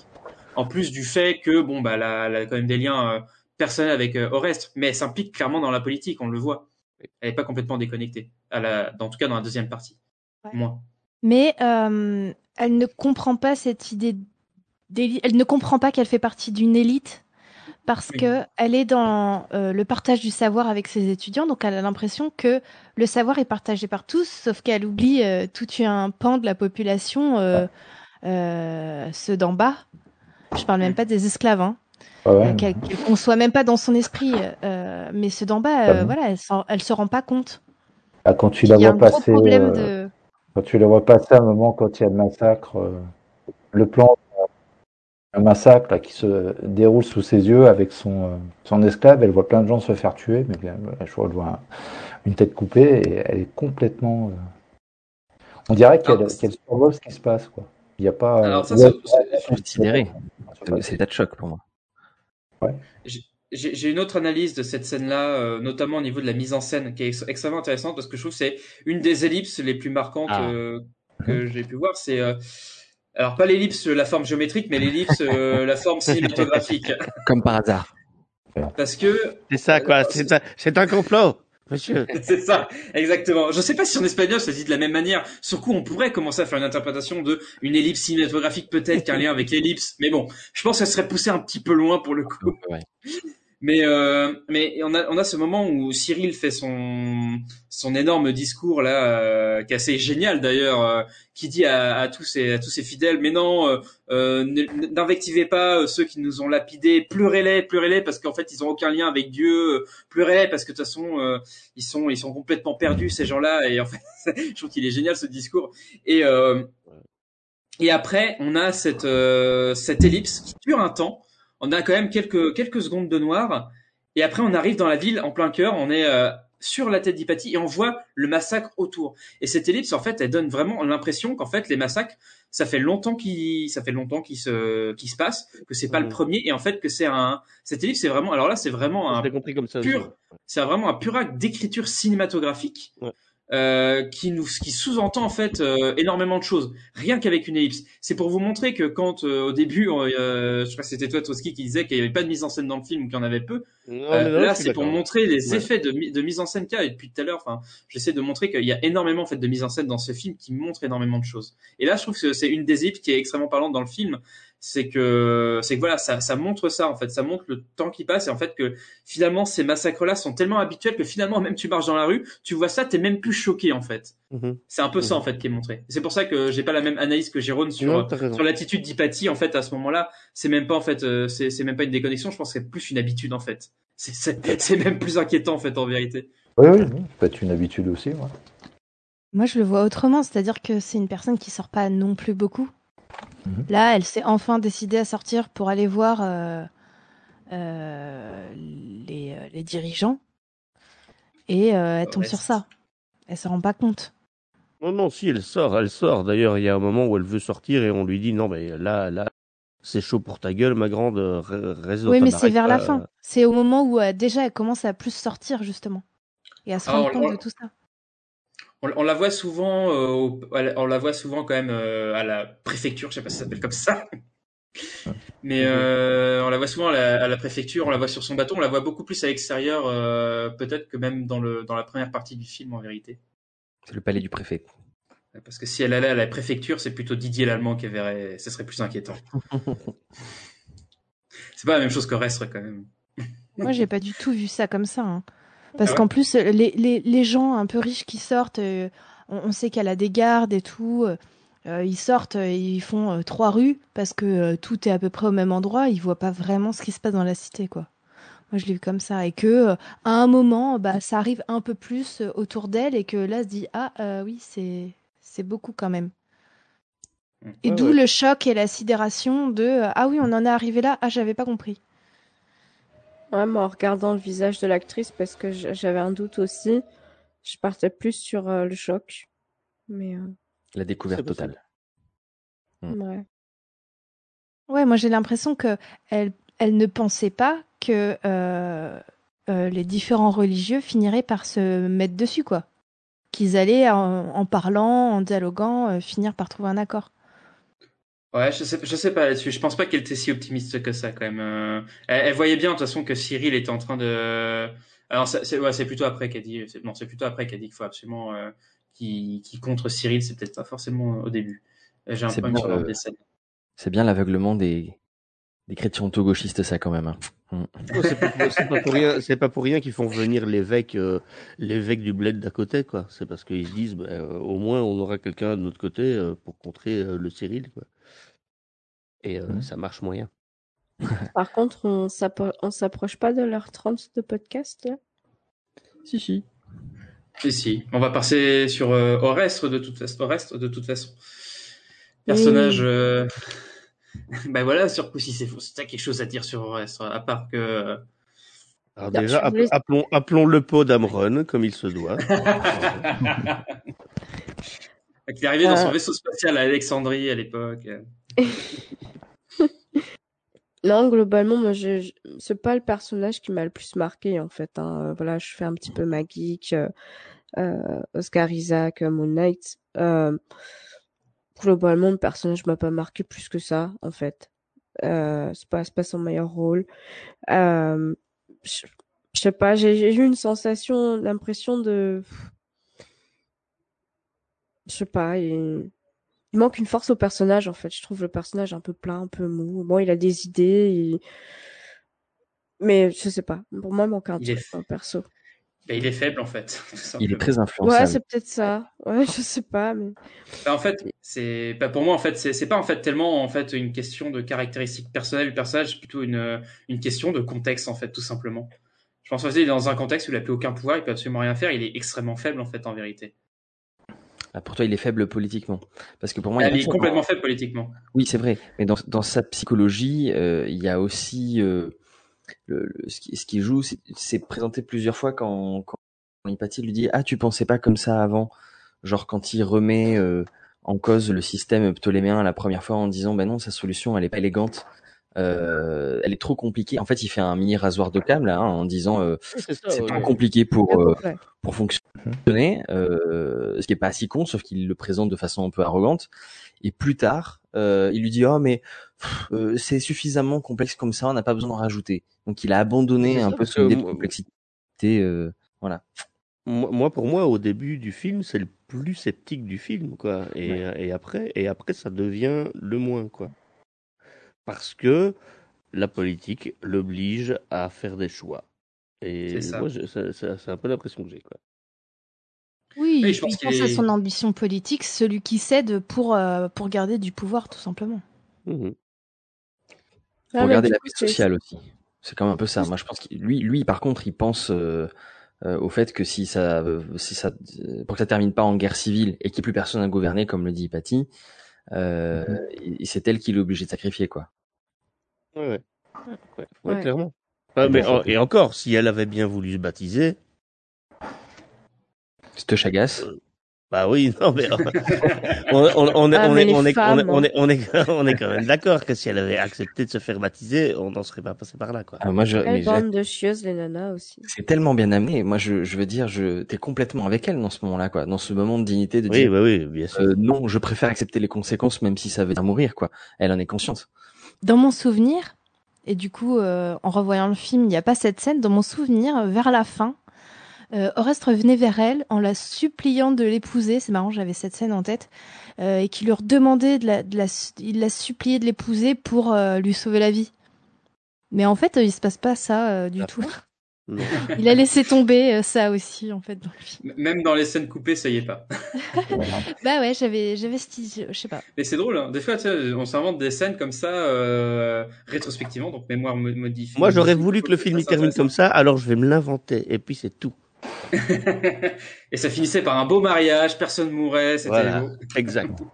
si elle l'avait épousé, euh, elle aurait été épargnée. Donc, euh, dans un sens, euh, il aurait pu lui faire cette proposition en lui disant euh, Je sais qu'il n'y a rien et euh, limite on fera rien entre nous, mais si on se marie, ça te sauve. Ouais, mais il pouvait Et pas je te laisse l'épouser faire si ce elle- que tu et veux, il, mais- pouvait, il pouvait pas l'épouser si elle n'était pas baptisée. Oui, je pense Ah, aussi. oui. Ah oui, c'est vrai, j'avais oublié cette donne. Ouais. Et puis, de toute façon, même pour elle, ce serait, même pour elle, ce serait insupportable. Ça veut dire arrêter ses recherches, etc. Euh, Elle se Ah, sentirait pas prisonnière. Elle peut le faire, Donc, euh, euh, vu qu'il est puissant, c'est le préfet, elle peut le faire, euh, même si c'est un peu dans l'ombre, de toute façon, euh, elle est un peu dans l'ombre à la fin, hein, elle doit un peu quand même euh, la jouer discrète euh, pour pas trop euh, éveiller euh, les soupçons euh, de l'évêque euh, Cyril. Mais euh, on, on peut imaginer que sous, sous le- la protection du préfet, elle aurait pu continuer ses recherches. Mais oui, parce que je voulais poser la question, parce que moi, dans le film, enfin, moi, ça m'a paru, euh, après, je sais pas, je connais peut-être pas bien assez l'histoire et tout, mais si elle l'avait épousé, elle se serait pas retrouvée en mode maman au foyer derrière les fourneaux. Elle aurait pu continuer, non? Ou pas? Bah après, euh, tout dépend en fait de, de ce qui est socialement accepté ou pas. Enfin, ça c'est compliqué à savoir. Déjà que rien que le fait qu'elle voit le, le préfet, c'est extrêmement mal vu parce qu'on estime qu'elle a extrêmement énormément de pouvoir sur lui, d'influence sur lui, qu'elle est vue comme une sorcière, etc. C'est parce qu'en fait finalement euh, ils auraient pu essayer de faire ça, mais ça aurait pas pu, euh, ça aurait pas forcément euh, empêché euh, à un moment ou un autre euh, Cyril d'essayer de foutre la merde hein, de toute manière, d'une manière ou d'une autre. Et puis on l'a bien vu, on l'a bien vu dans son dans son euh, dans sa prière, enfin dans son dans sa ré- dans sa déclaration à la fin, qui est à partir donc des mots de, de la Bible, que donc voilà les femmes doivent se couvrir, elles doivent pas euh, s'opposer à leur mari, etc. Donc il suffit qu'elles fassent ça une fois, euh, ça dire serait retombé tout dessus de toute façon. Rien qu'en lisant ces passages-là, de toute façon, euh, il a soumis toutes les femmes d'Alexandrie en, une seule phrase, quoi. Quand on a vu la, puissance que ça avait, que même Sinésius, euh, qui adore pourtant Hypatie, euh, s'y plie, mais alors complètement sans se poser de questions parce qu'il est incapable de remettre en cause effectivement la parole d'évangile, c'est c'est incroyable. Ouais, petite anecdote d'ailleurs sur ce passage du, du film. Euh, il y a une fois, j'ai montré le, le film dans, dans une association et il y a une personne qui était euh, catholique pratiquante euh, qui a vu cette scène-là, euh, qui était extrêmement choquée en fait de ce qui a été dit et qui s'est rendu compte que c'était effectivement marqué dans la Bible et qui a euh, qui s'est déconverti à partir de ce moment-là quoi. Donc le film a quand même un, un énorme pouvoir de, de de déconverser, enfin un énorme. En tout cas, j'ai un exemple d'une personne qui s'est déconvertie avec euh, avec ce film, notamment à cause de ce passage-là quoi. C'est bien ce qui oppose euh, les. Bah, et à l'exemple avec l'autre évêque, c'est ce qui oppose les fondamentalistes avec euh, euh, d'autres catholiques ou chrétiens. C'est-à-dire que euh, c'est un peu du cherry picking de la Bible.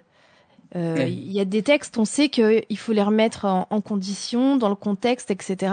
Et que euh, euh, oui, tu peux sortir une phrase de- du contexte et elle va sembler extrêmement sévère, etc.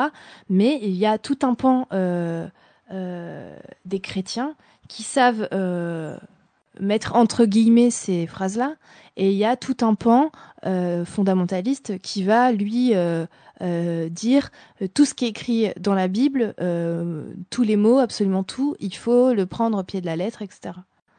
Donc ça, Bah, c'est bien, dit. Dans la Dans Bible, il y a ce qui est dit et il y a ce qui nous arrange. hein. Bah, tout, tout peut être interprété aussi après, euh, voilà.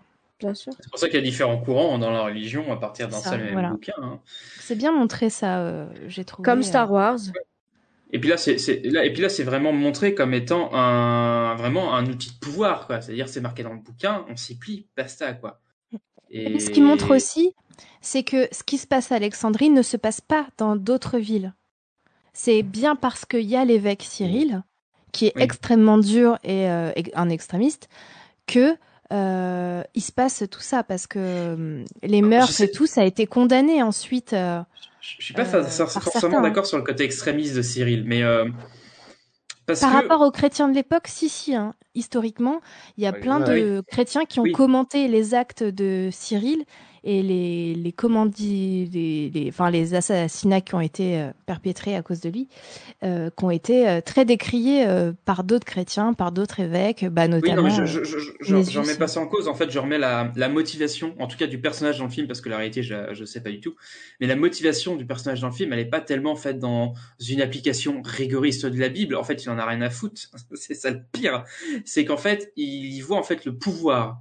C'est ça, lui, qui l'intéresse. C'est qu'il veut, il veut installer le pouvoir religieux sur la ville. Et il voit que la dernière chose qui l'emmerde, c'est que le préfet euh, soit encore ouvert à certains trucs. Donc il va commencer par détruire les juifs et ensuite donc à les chasser de la ville hein, euh, par un génocide, hein, clairement. De toute façon, c'est clairement montré comme étant un- clairement un génocide.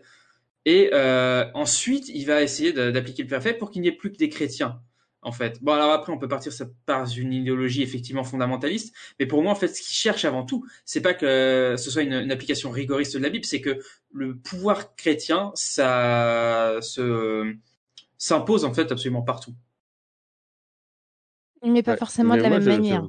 Moi, c'est ça. Moi, j'ai l'impression que justement, dans le film, ils se débarrassent des juifs en dernier. Euh, il se débarrasse d'abord des, des, des, des athées, d'ailleurs. Enfin, des, la- Ah, c'est pas lui, hein. Il, C'est il- hein. dégage, Il- il- les dégage de l'agora, etc. Il, les- il les dégage de la bibliothèque, il les relègue à l'agora. Ouais, c'est pas lui, hein. C'est pas lui, hein.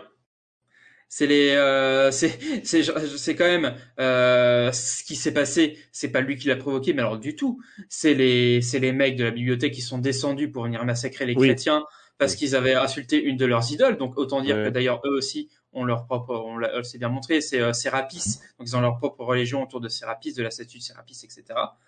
Et en fait, ils se rendent compte que comme des crétins, bah, en fait, ils sont que qu'une quelques dizaines face à des centaines, voire des milliers de personnes, et que c'est eux-mêmes en fait qui provoquent leur propre chute en vérité. Mhm. Cyril, il y est absolument pour rien. Il est même pas évêque à ce moment-là. On le voit dans un plan. Ça, c'est intéressant d'ailleurs. On le voit dans un plan euh, sur le marché à un, à moment. Oui, euh, c'est ouais, ouais, vrai. C'est vrai. Il est, Mais il euh, est c'est un autre, c'est un le- autre évêque à ce moment-là euh, qui, euh, qui, oui, qui attise un peu le, le, le, côté euh, anti, anti païen quoi. Donc euh, avec toutes ces provocations en balançant des tomates sur une idole qui en fait en vrai n'est pas si méchant que ça en, en vérité quoi. Comparé à ce que les autres arrivent avec leurs épées, ils les massacrent par derrière d'ailleurs. Donc euh, c'est pas c'est pas Cyril qui le déclenche. À Cyril, il se débarrasse débarrasse vraiment des. Ça, mais ça, c'est un peu pour montrer que, euh, en fait, la révolte des, des chrétiens, elle n'est pas gratuite. euh, elle, elle vient de, d'années, et de dizaines d'années, voire siècles de, soumission et de, et persécution. Et puis dans un empire qui est en chute libre où le pouvoir n'est plus reconnu parce que le pouvoir religieux prend le prend la- la- l'ascendant sur le pouvoir politique, le pouvoir politique n'est plus capable de gérer en fait en vérité. C'est pour Mhm. ça qu'Orestre est un personnage faible. Il n'est pas forcément faible en soi, il est faible parce que les conditions font que de toute façon il est faible. Et je trouve qu'il y a un des plans les plus ironiques du film, c'est l'apparition de quand il est euh, quand il est euh, préfet avec cette espèce de tête de lion qu'on voit en premier, qui nous cache sa tête et ensuite on voit sa tête à lui quoi. Ouais. Et c'est c'est absolument ironique parce que la tête de lion qui montre la puissance, etc. Alors que lui, il l'a absolument pas en fait. Et il essaye d'être ça, mais il ne le peut pas parce que les conditions euh, politiques et sociales en fait ne lui permettent absolument pas d'être ça. Et Ouais, il est censé, il est être Il est soumis. en fait, euh, il est, il a aucun pouvoir, il est, il- Non, de fait, il n'a aucun pouvoir. on, on, on a, on a juste pitié pour lui tout le long du film, en fait. hein. Ouais, C'est ça. On, on se- on se rend bien compte que bah, il peut rien faire, il aimerait bien bien faire, et en fait, il peut rien faire, quoi. Ouais, et puis dans la vision du, du pouvoir et dans l'analyse en fait de, des enjeux de pouvoir, etc. Ça, ça, je trouve ça extrêmement intéressant à voir. C'est-à-dire que le pouvoir politique ne, ne, ne se résout pas uniquement à un pouvoir législatif. C'est pas parce Ouais, que la loi ça. dit que le préfet a la, a la loi qu'il l'a forcément. Là, ils sont complètement en perte de pouvoir, ils sont complètement débordés, ils n'arrivent plus à faire ça. Et euh, c'est et ce qui est assez intéressant, c'est là où intervient le personnage de Sinisius, c'est qu'en fait, il va être de toute façon obligé de, de se soumettre à un moment donné ou à un autre à la, à la religion, comme il a été de toute façon obligé de se soumettre déjà à la base en se convertissant. Pour pouvoir s'assurer d'ailleurs une place politique Ouais. d'ailleurs. Qui ça? Orestre. Oui. Il y a d'autres trucs à dire sur Orestre ou on peut passer à Sinesius et puis euh, après je pense qu'on pourra passer vite fait à Ammonius et puis on, on clôturera. Ammonius, on a déjà fait. Hein. Non, je sais pas, est-ce que vous parlez un peu de Sinesius et puis euh, de l'aspect complètement révoltant de ce personnage ou pas du tout? Ouais, je trouve que Moi, c'est... lequel, Synesius Donc c'est le c'est le disciple de, de Hypatie qui à la fin euh, va complètement la, la lâcher pour euh, pour sa croyance quoi. Et il va se, complètement soumettre au reste en fait. Condamne-le immédiatement ou retire-toi. Je le condamnerai. Et ce n'est pas tout. Car je peux rallier en quelques jours les évêques de la province et les moines du désert, tous unis contre Cyril. Mais d'abord, je dois te poser une question. Oreste, crois-tu en Jésus? Comment oses-tu? Crois-tu en Jésus? Comment Es-tu un oses-tu? véritable chrétien?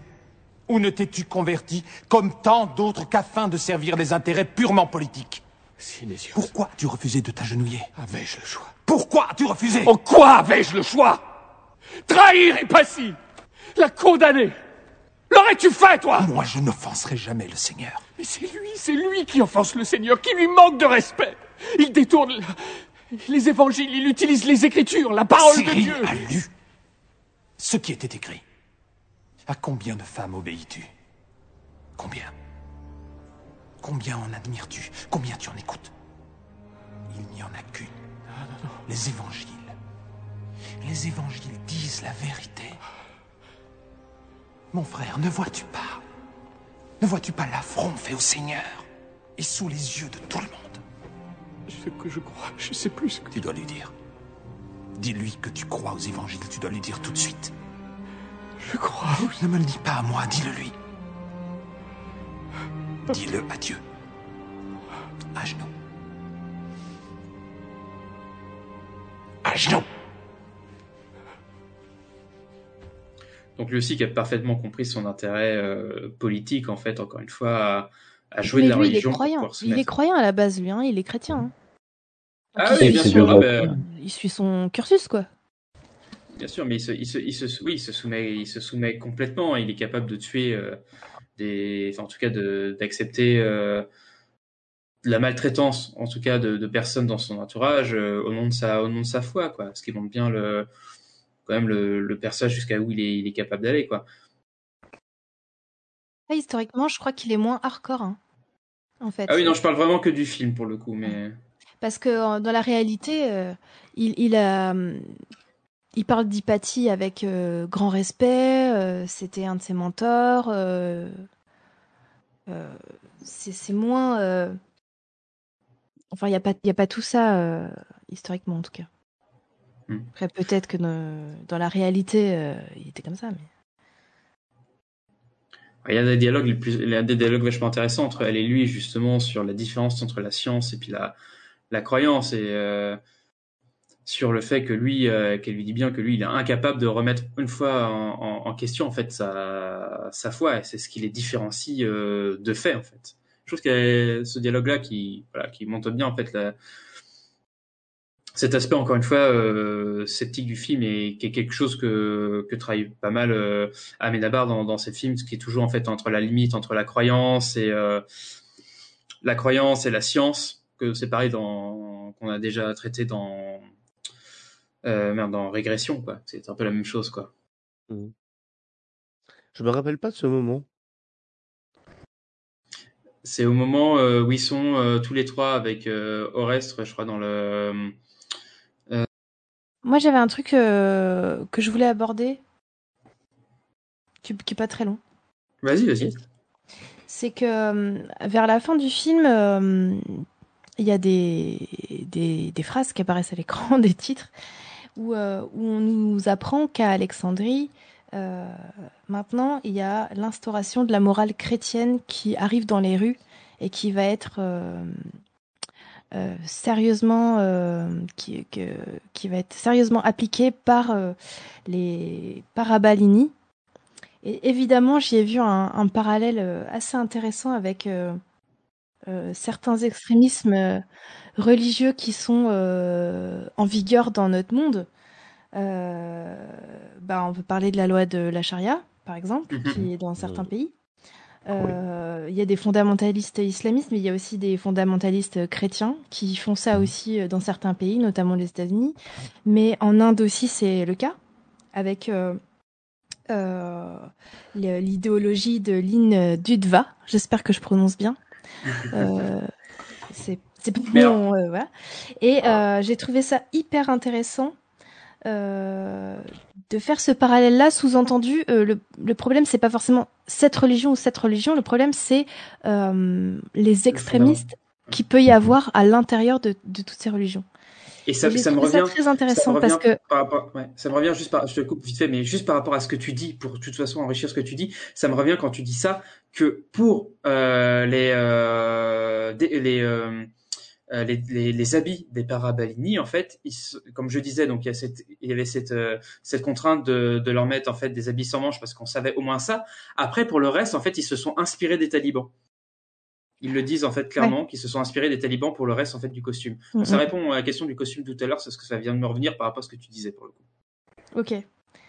Euh, bah du coup oui, de, tout se rejoint et du coup je trouve ça intéressant de dire euh, parce que le, le film au début il y a la en voix off il y a la voix d'Hypatie qui s'adresse très clairement au spectateur moderne et du coup vers la fin il y a un retour à, à- au paradigme du spectateur et, euh, et ça pose la question de euh, de certaines lois religieuses qui qui prennent le pas sur les sociétés civiles. Et j'ai trouvé ça extrêmement intéressant parce que en fait là on nous parle d'une histoire dans l'antiquité mais finalement est-ce que si est-ce que si c'est si, lo- si éloigné de nous? Euh, bah peut-être pas. En fait, peut-être que c'est plus moderne qu'on voudrait le penser. Ah, mais- ah oui, non mais le, Bah, Il y a eu les croisades aussi, évidemment. Il y a eu, il y a eu plein de choses dans l'histoire, hein, mais je, je pense à nous actuellement. euh, le, le film parle clairement du monde moderne. Il est extrêmement moderne en fait dans, dans, dans ce qu'il met en avant. Ouais. Après, c'est intéressant par rapport aux talibans, parce que taliban, ça veut dire euh, euh, étudiant ou chercheur à la base. C'est des gens qui sont censés euh, étudier les textes. Et du coup, on, on va dire que c'est un petit peu vrillé. Et euh, à l'intérieur du film, les Parabalini, à la base, c'est des gens qui sont là pour soigner, s'occuper des pauvres et tout. Et ça vrille en, en milice armée. Et ils s'appellent pas les soldats de Dieu, c'est pas ça qu'ils disent à un moment, les Parabellini, c'est les soldats de Dieu? Donc c'est ceux en fait qui sont censés Ouais. euh, prêcher en fait tout simplement et qui sont aussi là pour défendre dans tous les cas. Euh, et puis bon, bah, des fois ils attaquent. Donc c'est oui, c'est c'est clairement en fait leur rôle il est dans les deux sens en fait. Hein. Et on voit ici que euh, ce qui est intéressant, c'est que cette milice armée, elle est carrément utilisée par les pouvoirs en place, euh, religieux ou pouvoirs euh, de l'État. Et c'est un peu le cas aussi des extrémistes, qui, des extrémismes qu'il peut y avoir dans notre monde à nous aussi, quoi. Je pense à l'État, à l'État en Inde, qui utilise notamment certains préceptes religieux pour euh, gouverner et ins- instaurer des dictatures, etc. Ouais, après, je suis pas sûre que ce soit vraiment une histoire de de d'être contemporain ou quoi. C'est juste que les choses ont souvent, enfin, ont toujours été comme ça et elles sont toujours comme ça et à l'avenir, euh, ce sera toujours encore pareil. Je- C'est pour moi, Agora, c'est un film, c'est intemporel parce que, en tout cas, une partie de- des choses abordées, c'est des choses qui seront malheureusement, mais j'ai envie de dire, c'est la, la nature humaine, seront toujours là. Je sais pas si Oui, elles seront ah, toujours là parce que c'est pas dans toutes les sociétés, tu vois. En fait, en fait le, le- le film pose vraiment la question de la laïcité en fait en vérité sans jamais citer une seule fois le, le Mhm. terme, même si on a un terme très euh, bon très francophone euh, et puis de la situation euh, avec la Belgique est très très différente sur la question de la laïcité. C'est pas du tout la même chose dans, dans les différents pays, mais ça en fait c'est surtout un un film qui pose la question de la neutralité aussi du, du pouvoir. Parce que là on voit bien que euh, bah, parce qu'il est euh, catholique et qui sont convertis au catholicisme est obligé de se soumettre à la parole de l'évêque et à la parole biblique en fait. Et que comme on disait tout à l'heure en fait en choisissant précisément les paroles dans la Bible il peut lui faire faire absolument ce qu'il veut quoi. Et donc ça c'est et c'est ce qu'il disait justement euh, dans les dans les bonus du DVD par rapport au fait que bah en fait ce qu'il voulait démontrer c'est le passage effectivement d'un empire multiculturel où toutes les religions entre guillemets sont à peu près acceptées même si les chrétiens ont été persécutés pendant longtemps à en fait à une société totalement théologique en fait euh, ce qui n'était pas le cas forcément avant.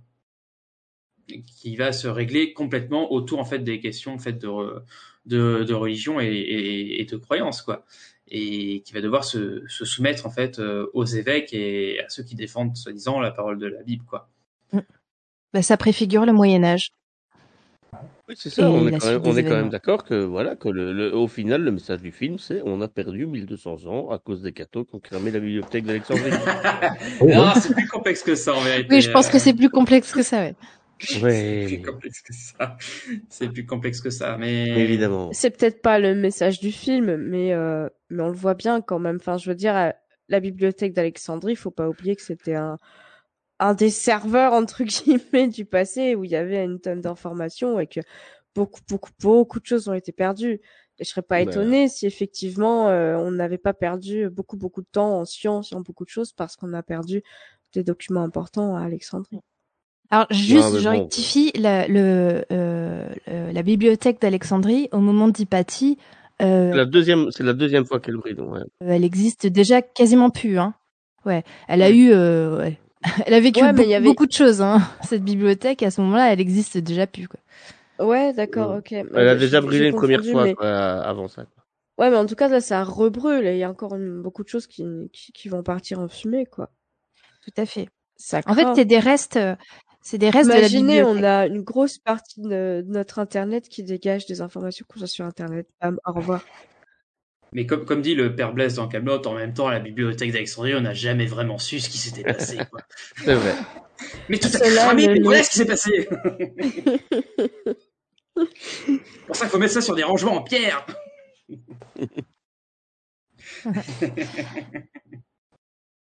Et du coup, ça me fait euh, faire une transition avec mon fun fact euh, de la soirée que je partage avec euh, Geoffrey.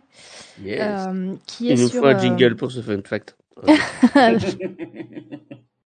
Fun fact, fun fact. On garde. en fait, euh, euh, l'acteur qui joue Davius, euh, Max Minghella, euh, le personnage qu'il joue dans Agora, c'est un peu le même qui va jouer ensuite dans la série The Handmaid's Tale, qui est une dystopie sur euh, la religion euh, chrétienne. Donc c'est assez intéressant de voir, euh, c'est un peu la boucle est bouclée, c'est-à-dire un film qui parle de de, de dogmes dans l'Antiquité et ensuite il va jouer le même type de personnage dans, dans une dystopie où il y a ce même type de dogme. Donc je, je trouve ça intéressant. Après, je, je trouve important de dire que le, le film n'est pas un film athée ou promouvant euh, l'athéisme. En réalité, c'est pour ça que je parlais de laïcité tout à l'heure. Parce qu'il y a, alors il y a des effets de mise en scène dont on n'a pas trop parlé, mais c'est un film, il faudrait compter le nombre de plans euh, en plongée et en contre-plongée qu'il y a, mais c'est assez hallucinant en fait en vérité. Et dans la mise en scène, il y a un véritable dialogue en fait entre le ciel et la terre. Euh, parce qu'on le voit avec Ah, t'as déjà vu, ces plans, t'as vu euh, ça aussi, toi? Moi, je me suis dit, euh, bah, peut-être que je déconne, mais. euh, Ah il y a, non, il y a, il y a, il y a- ouais, il y a, il y a vraiment un truc haut, bas, haut, bas. euh, Exactement. Dans la mise en scène, c'est vraiment mis en avant. Sauf qu'en fait, c'est pas un haut bas euh, extrêmement classique. On dirait, bah voilà, d'un côté il y a Dieu, et puis d'un côté il y a les êtres humains. En fait, il y a d'un côté cette espèce de, on pourrait, je sais pas dire le monde de, enfin, le monde idéalisé, celui du ciel, qui est en fait à la fois celui d'Hypatie, c'est-à-dire celui de la science, et à la fois celui qu'on pourrait estimer être celui de Dieu, quoi. C'est-à-dire le regard qu'on porte. Comme je disais tout à l'heure, si c'est faux, c'est soit notre regard à nous, gens d'aujourd'hui, sur cette période-là, avec nos regards distants, mais ça peut être aussi le regard en fait d'un d'un Dieu sur ce qui se passe et d'un regard extrêmement euh, distant d'un voilà d'un Dieu qui regarde euh, pourquoi on massacre pour lui, euh, etc. Et je trouve qu'il est vachement intéressant ce film sur comment en fait il travaille vraiment cette question-là de de, de la plongée, de la contre-plongée sans cesse. Et, euh, et aussi, bah, des fois, il y a des plans qui se suffisent à eux-mêmes, c'est-à-dire le plan d'Hypatie sur le soleil qui est en train de se coucher ou de se lever, je sais plus. Le plan de, de Davus qui fait sa première prière le soir dirigée vers le ciel. Le ciel est en fait un, est vraiment le, enfin, vraiment incarné par toute une signification à l'intérieur du film. Alors, j'ai pas creusé plus euh, toutes les significations qu'on pouvait porter au ciel, mais enfin voilà, il y a encore une fois un, vraiment un truc de mise en scène, enfin, une, volonté de mise en scène là-dessus qui est euh, extrêmement importante à, je pense, à, à appuyer parce que je pense qu'au niveau des analyses, il y a beaucoup de choses qui pourraient être faites sur ce film là-dessus. Ouais, bah, il y a plan aussi dans la, la bibliothèque, quand la caméra elle se renverse.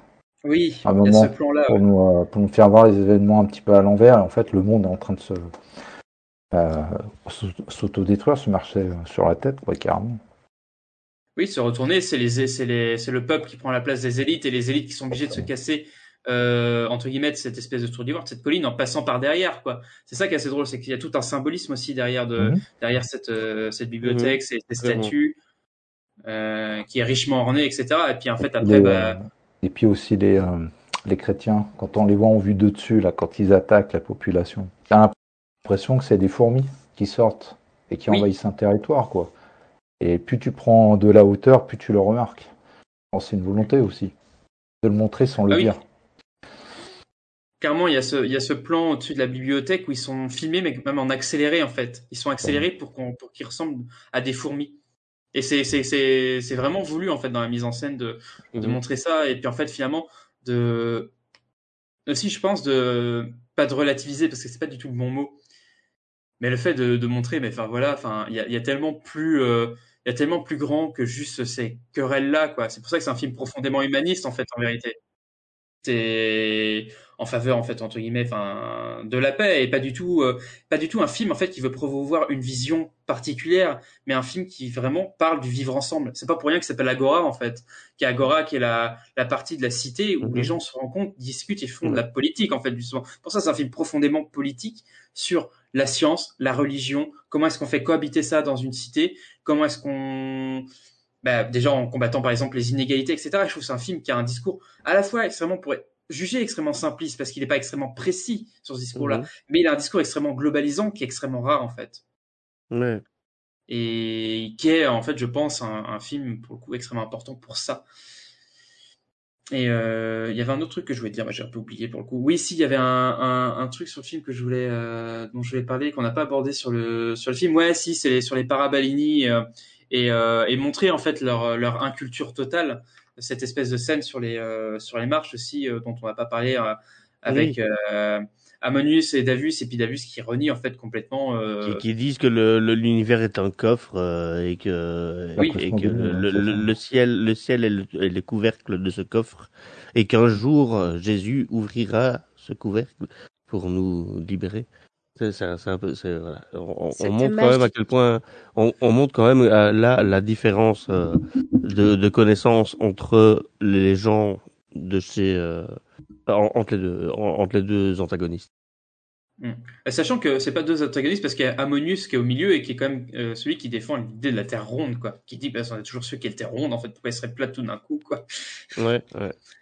Ça me fait écho à un autre moment euh, pour moi du, du film euh, où je, je sais pas si c'est pas les les mêmes personnages d'ailleurs qui, qui discutent. Ammonius, un des Parabellini qui est qui est une silhouette qu'on voit plusieurs fois et, okay. et Davos euh, où euh, il est en train de se dire, euh, tu vois, là, j'arrive pas à pardonner aux Juifs. et Ammonius lui dit, bah, pourquoi tu voudrais pardonner aux Juifs? Pardonner, c'est ce que Jésus a fait sur la croix, le, lui répond Davos. L'autre dit, bah ouais, mais sauf que Jésus c'est Dieu. est-ce que tu te compares? Il y en a un autre qui se renchérit. Est-ce que tu, est-ce que tu as la prétention de te comparer à Dieu? Ouais. À Dieu. Ouais. C'était, c'était très éloquent cette scène parce que elle, elle vient se servir du dogme pour dire il faut te remettre à ta place, euh, on est euh, sans, on, on est on n'est pas censé pardonner, alors que c'est clairement un des euh, des fondamentalismes chrétiens aussi, hein, le, le, pardon. Donc le, le, le, grand écart duquel ils sont capables intellectuellement là, juste parce que ce qu'il dit à ce moment-là leur convient pas, était assez magistral et ça répondait à cette scène sur la sur la, la terre plate, le coffre pour mmh. Exactement, c'est les mêmes protagonistes. Ah. Et puis ce qui est assez drôle, c'est quand ils parlent, quand ils, quand ils, sont en train de parler de ça, ils sont en train de cramer des milliers de corps euh, de juifs qui sont massacrés dans ça. les rues. C'est ça. T'as un bûcher, t'as un bûcher, à côté avec euh, avec des, non, c'est un charnier quoi. Et, oui, c'est un charnier. Euh, et, et, les, et, les, et les mecs sont en train de causer tranquille quoi. Non mais surtout, t'as quand même un mec en train de dire. Euh, j'arrive pas à leur pardonner alors que c'est quand même les mecs qui sont morts quoi tu vois à côté. Oui. ah, mais on, on, est en train de les cramer mais euh, je suis je suis pas très pardon quoi. Enfin bon, je vous propose peut-être de, de, conclure l'émission là. Je pense qu'on a fait pas mal de choses. Je pense qu'on a fait pas mal le tour du film. Je pense qu'il y aurait encore beaucoup de choses à, à dire, mais je pense. Ah ouais, on, pourrait, on pourrait en parler euh, vachement longtemps. Euh, c'est ça. Comme disait Geoffrey tout à l'heure, et je suis entièrement d'accord avec lui, c'est clairement un film de ciné-club, c'est un film qui provoque des débats. Et franchement, euh, les gens qui le verront, partagez-le, parce que je pense que c'est extrêmement ouais. enrichissant d'en parler. Et moi, j'ai adoré en parler avec vous ce soir. Même si on n'est pas forcément d'accord sur tout, mais c'est ça qui est enrichissant sur le coup. C'est aussi le but de Cinétique, c'est de parler des films, d'échanger nos, nos visions, sachant que sur un film, bah, c'est des points de vue qu'on s'échange, c'est pas des réalités scientifiques. Donc là, on peut clairement en discuter, débattre, et voilà, c'est vraiment le, le but du, du, podcast. Voilà, je voulais savoir si vous aviez euh, une conclusion à faire sur le sur le film, un truc à, à rappeler, euh, un message de fin, euh, n'importe quoi. Je sais pas si c'est faux pour commencer, toi qui es en train de petit à petit euh, mourir, et on va essayer de te garder en vie pour le prochain podcast quand même. Vaccinez-vous contre la grippe. ah mais moi c'est fait. C'est fait. Non, mais moi, j'ai, j'ai pas grand chose à ajouter. Tout a été dit. Euh, un film, vraiment un film à voir. Alors, pas forcément en famille. Hein. Il y a des scènes assez violentes. Attention aux plus jeunes ou aux plus sensibles. Mais, euh, en tout cas, en tout cas, moi, je pense que je vais le re-revoir. Euh, parce qu'au début, au début, Viviane, quand tu disais, oui, il faut le voir plusieurs fois, machin. J'étais quand même un peu dubitative, même si, euh, mais en fait, ouais, je crois que je vais me le refaire. Et Trotsky, toi, sur coup, est-ce que ça t'a donné envie de le revoir? Est-ce que ça t'a changé Est-ce que cette conversation t'a changé la, vie sur le film? Pas du tout. Non, non, non. Moi, pour moi, c'est un film qui dit beaucoup de choses, mais qui enfonce beaucoup de portes ouvertes. Euh, et il euh, y, a, y a rien qui m'a transcendé dans ce film, en fait. Euh, c'est juste des messages que bah, t'es juste là en train de te dire, bah ouais, en fait. ouais. euh, et mais, mais, mais, mais après, après c'est un film, c'est un bon film. C'est euh, les, les, personnages sont, sont très chouettes, euh, sont très bien joués.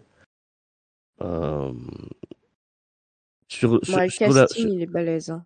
Oui, le casting est super cool. Et puis sur la réalisation, ben voilà, moi j'étais. Tu, tu, tu m'as en fait ouvert les yeux sur quelques effets de, de, de mise en scène que je n'avais pas forcément vus. Euh, voilà. Donc ça vaudrait peut-être la peine que je le revoie pour ça. Mais c'était cool. Cool. Euh, toi, Geoffrey, pour le coup, euh, si Anton n'est pas en train de jouer avec le micro. euh. Alors, il est plus en train de jouer avec le micro là, j'essaie de l'endormir, mais euh, euh, non sur la sur la conclusion, euh, euh, je sais pas, rien de plus à rajouter que tout à l'heure. Euh, regardez le film, je l'ai beaucoup aimé, je pense qu'il est très intéressant pour ses aspects religieux et puis et puis voilà. Et j'ai été content de faire cette émission avec vous parce que j'ai beaucoup aimé le film. Ah, super, merci. Ah, Euh, Bonne nuit à Anton, pour le coup. euh. Et toi, Adeline, alors, euh, sur le. Enfin, bon, euh, pas forcément euh, ce que tu as pensé du film, mais euh, si Ouais, tu as une petite conclusion à faire. euh, Ouais, j'avais envie de rajouter euh, deux, deux, trois petites choses. C'est-à-dire que euh, le film il coupe euh, sur la mort de- d'Hypatie, donc euh, je conseille aux gens d'aller voir un petit peu sur internet comment est réellement morte Hypatie. Oui, oui, on, est d'accord que le film Ouais. édulcore, é- édulcore énormément Voilà. la. Oui. Euh, J'ai vu aussi. Et, euh, et euh, Hypatie, c'est une des premières euh, femmes qu'on va traiter de sorcière dans l'histoire, donc euh, Ouais. sous ce regard-là, le film est intéressant aussi. Hmm. C'est euh, c'est dommage, c'est dommage, c'est, mais justement, c'est vraiment Ah ouais. dommage d'avoir pas abordé Il y a ça trop de choses à dire, euh, tu- on peut pas euh, tout traiter, quoi. Oui. Ouais. Il le traite de C'est carrément une autre émission, quoi. Ouais. Et, euh, et, et, et, euh, au regard de ça, je voulais dire que euh, le vrai Cyril d'Alexandrie a été canonisé euh, par l'Église. Clairement. Euh, et il est notamment fêté le, le 27 juin dans, le, dans notre calendrier euh, catholique. Donc euh, bientôt. on n'est pas encore le Aujourd'hui, 27 c'est juin quand on enregistre. La Saint-Cyril. Donc euh, C'est je lui. souhaite euh, d'avance euh, bonne fête euh, Cyril Tous les. Cyril, voilà. Bonne fête à tous les Cyril. Voilà, quand tu sais que tu t'appelles Cyril et que c'est par rapport à lui, c'est un peu... euh, voilà. Bon, Ça, ça craint, ça craint. ça c'est fait. Et toi, va. sur coup, Gér- Jérôme, pour, euh, pour conclure sur, euh, sur Agora. Bah, déjà, merci d'en avoir parlé avec vous, c'est très enrichissant.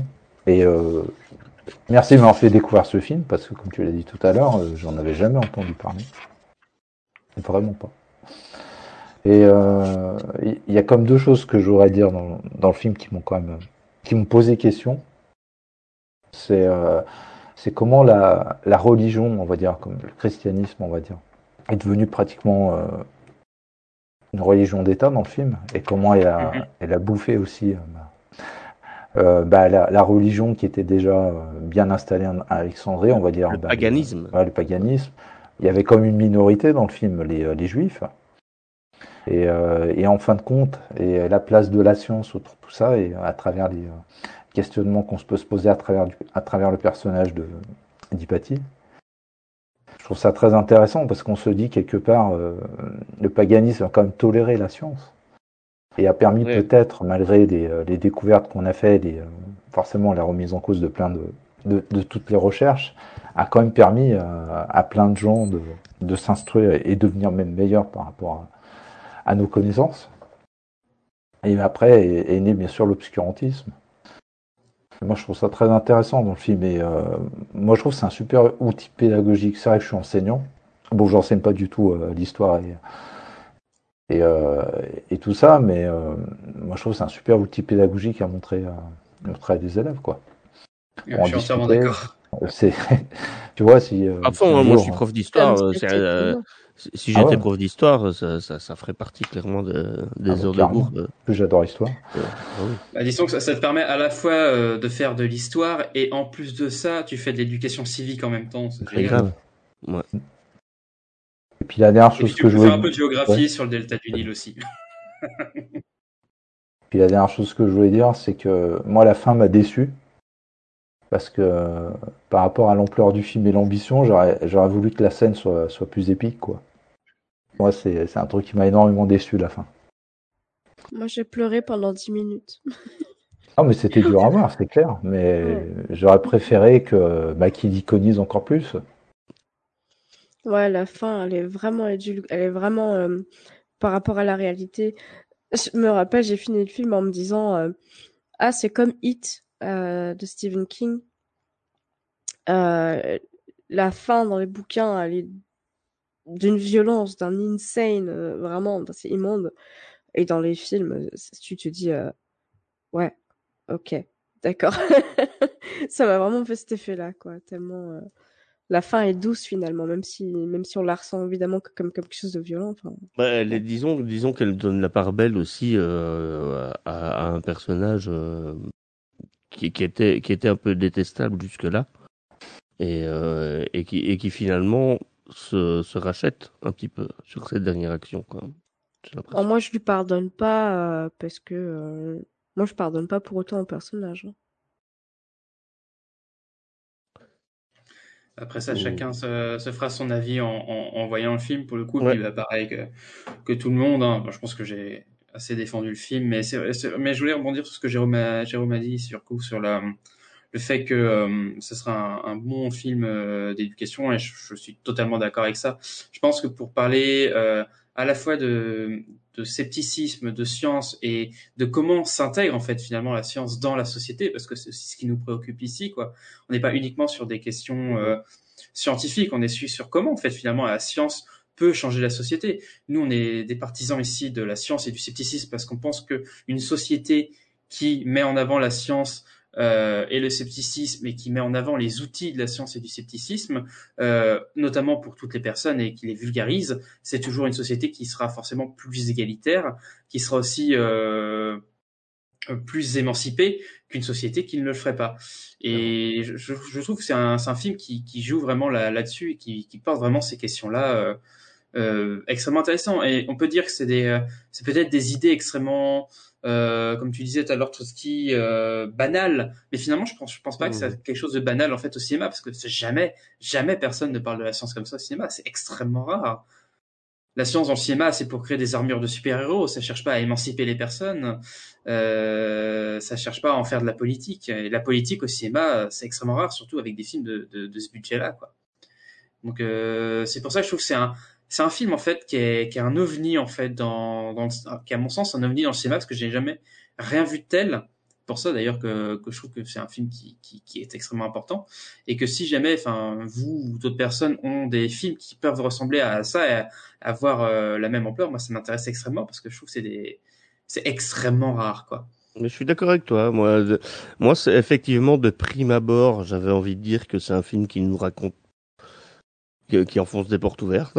Et, euh, et après en avoir parlé avec vous, je me rends compte que, bah, il y a quand même vachement plus à aller chercher dedans. Ok, donc c'est ainsi que se termine notre euh, douzième émission, la première de la saison 2, donc sur euh, Agora. Avant tout, je, voulais remercier euh, vous, très chers auditeurs, de nous avoir écoutés, de nous rester fidèles et peut-être de, de nous suivre encore sur cette deuxième année. On espère que vous allez faire des, des belles trouvailles en termes de films et que nos, nos émissions vont, vont vous permettre peut-être d'approfondir certaines, certaines choses que vous n'auriez pas vues ou voilà. Et si- s'il y a des choses que vous avez vues que nous on n'aurait pas discuté, ben, n'hésitez pas à nous en parler. Et n'hésitez pas à venir nous en parler sur, euh, sur le, le Discord. Euh, Oui, bien sûr, sur le. Discord euh, surtout. Oui, parce qu'après sur les réseaux sociaux, c'est pas forcément là où c'est plus intéressant, mais sur le Discord, voilà, c'est assez actif. On parle cinéma, on parle BD, on parle scepticisme, on parle un peu moins bon? musique, c'est un peu moins de choses, mais on parle un peu de tout ça. Et donc, euh, sur le coup, je vais remercier aussi bah, les différents chroniqueurs. Donc, euh, Geoffrey euh, nous a quittés euh, pour des raisons évidentes. Donc, euh, on le remercie quand même. C'était euh, dur, quoi, ça. Geoffrey nous a quittés comme ça. Non, non. il est- Oui, mais dis pas euh, ça, dis il est- juste il est merci à toujours- Il est Geoffrey. toujours là, euh, mais... euh, Il est vivant. Hein. Geoffrey, tu es dans notre cœur. Voilà, Voilà. c'est ça, à jamais. Ça fait encore plus ça. Always. En tout cas, bah, merci à toi. Si c'est faux, tu vas pouvoir aller te coucher et, et subir ta grippe euh, tranquillement sans nous. Voilà. Ah, tu, tu nous infliges pas le débrief euh, tout de suite ce soir Bah si, mais il y aura un débrief, mais les auditeurs, ils l'auront pas. euh, pour, eux, pour eux, tu vas être couché juste après. Et d'ailleurs, pour ceux qui écoutent ça le matin, ils vont pas comprendre que tu vas te coucher à 8 heures du matin, mais... Non, mais pas, pas de regret. euh. J'ai hésité à venir avec la grippe et je me suis dit non, c'est bon, j'ai raté trop de podcasts la saison 1, je viens. Et... C'était, c'était pas forcément super facile avec le. Ah, tu l'avais aimé le film en plus? Ouais, j'avais aimé le film et puis j'ai passé une bonne soirée à vous comme d'habitude, donc euh, avec plaisir. Et ça sera notre nouveau slogan euh, cinétique plus fort que la grippe. Voilà. Oh, moi, moi, je propose qu'on lance, des- qu'on lance des paris euh, par rapport à mon karma. Qui va gagner cette année, lui ou moi? C'est ça. Est-ce qu'on va vraiment perdre si c'est faux cette année? Voilà, les paris sont ouverts. Alors, euh, je vais remercier aussi ben, Jérôme pour ta première émission. Ça a été, ça n'a pas été trop dur. Non, c'était parfait, c'était très bien. Merci à vous. J'ai passé un beau moment en vous écoutant, en parlant du film. Ça apprend plein de choses, ça fait réfléchir. Voilà. Que demander de plus N'hésite- N'hésite pas à nous couper plus parce qu'on on parle beaucoup, on est chiant. C'est euh, Non, non. J'allais couper, dire. euh, Si je vous coupais, si Ça, je vous le coupais pas, c'est que c'est que vous disiez des choses que j'aurais pu dire aussi quelque part. Donc, vous dites ce que je pense aussi, donc j'ai pas besoin de couper. Vous le dites. Ça marche. Bah, merci à toi en tout cas d'être euh, d'être venu puis d'a- d'avoir partagé ton, ton point de vue sur le film. On espère se, se retrouver très prochainement pour le coup. Merci, merci. d'être Euh, cinétique. Voilà. Je peux juste faire un petit coup de pub. Bah, c'est vas-y, vas-y, c'est le moment. Bien sûr, euh, une pub à, ciné, à Cinétique, bien sûr. Non, à, à la chaîne d'où je participe de mes, de mes deux amis, euh, Toktof et Chalao. Voilà, sur YouTube, euh, ça parle de cinéma, que de cinéma. Voilà. Et ça s'appelle comment? Toktof. T-O, C, espace T-O-F. C'est dans cette émission-là que vous avez fait une émission sur le dernier duel, non? Oui, et puis Don't Look Up aussi, on avait fait. On a fait aussi euh, Le Charlatan, et puis euh, bah, les deux, le remake, et puis le dernier film de Del Toro, là, Nightmare. Ah, d'accord. Donc, euh, chers ciné-sceptiques qui nous écoutez, ben voilà, vous avez des, des films qui sont dans la Scepticothèque qui ont été traités justement par la chaîne dont, dont Jérôme parle. Si jamais vous n'avez pas assez avec les podcasts de Cinétique, vous pouvez toujours aller vous rassasier euh, chez, Ah, merci. chez, les, chez les camarades. C'est ça. On pense notamment à celui qui nous a piqué notre euh, notre porte-vue euh, oreille, quoi. Il, était- il doit être tellement fan que... Alors, alors, si tu nous écoutes, hein, Oui, voilà. euh, En finir. peux- Rentre à la maison, on est désolé, on recommencera plus. Voilà, on, on, on peut négocier. Euh, Il y, a, y, a, y a chance pour que ça se passe très bien, mais euh, mais bon, il faut il faut que tu ramènes ce ce, Ouais. ce, ce- ce- Il- voilà il- ce, ce portefeuille. Il, il a pas de valeur financière, mais il a une valeur sentimentale énorme pour Vivien. C'était notre premier porte-vue. Libéré Enfin, voilà. Libérer le porte-vue. Voilà, free, free le porte-vue. Hashtag free le porte-vue. Justice for the porte-vue. J'ai jamais eu une alerte enlèvement sur nos réseaux sociaux, mais ça a toujours rien donné, c'est dommage. D'ailleurs, c'est Captain porte-vue, ok? Et donc, sur coup, merci à toi, Adeline, euh, d'avoir euh, d'avoir été Pardon. là. C'est que j'imagine, il est avec le nain d'Amélie Poulain en train de voyager. bah oui, merci clair. beaucoup. On s'amuse comme d'habitude. Eh Moi, ben je ouais, bah. parie, mais, mais c'est juste parce que j'étais en train de tousser, mais c'est. Je salue. Peut-être c'est le nain qu'il a dans son sac à dos. Ça, ça- ça- ça commence à devenir long, là, cette phase de remerciement. C'était Ah, une, très longue outro. C'est ça, exactement. Et surtout, merci à toi, Troutski, bah, pour ta présence ici, puis bah, pour, le- pour le montage que, que tu vas nous concocter. Ah non, quoi que c'est. Adeline qui va faire le montage sur cette euh, Non, émission-là. oui. Non, il a dit qu'il le faisait. On verra. D'accord, bah, bah, je vous remercie tous les deux, de toute façon, et puis je remercie la personne qui fera le montage, euh, dans tous les cas.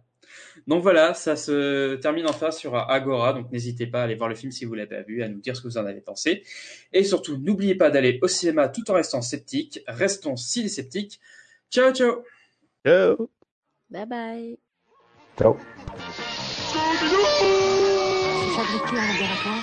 Ça m'intéresse qu'on fait. Des accusations extraordinaires exigent des preuves. Les faits, C'est c'est comme, notre euh, la plus grande arme contre la superstition, Et on contre l'ignorance et la tyrannie. Comme scientifique. Les astronautes le savent que la Lune est creuse. Ils ne peuvent pas parler. C'est évident.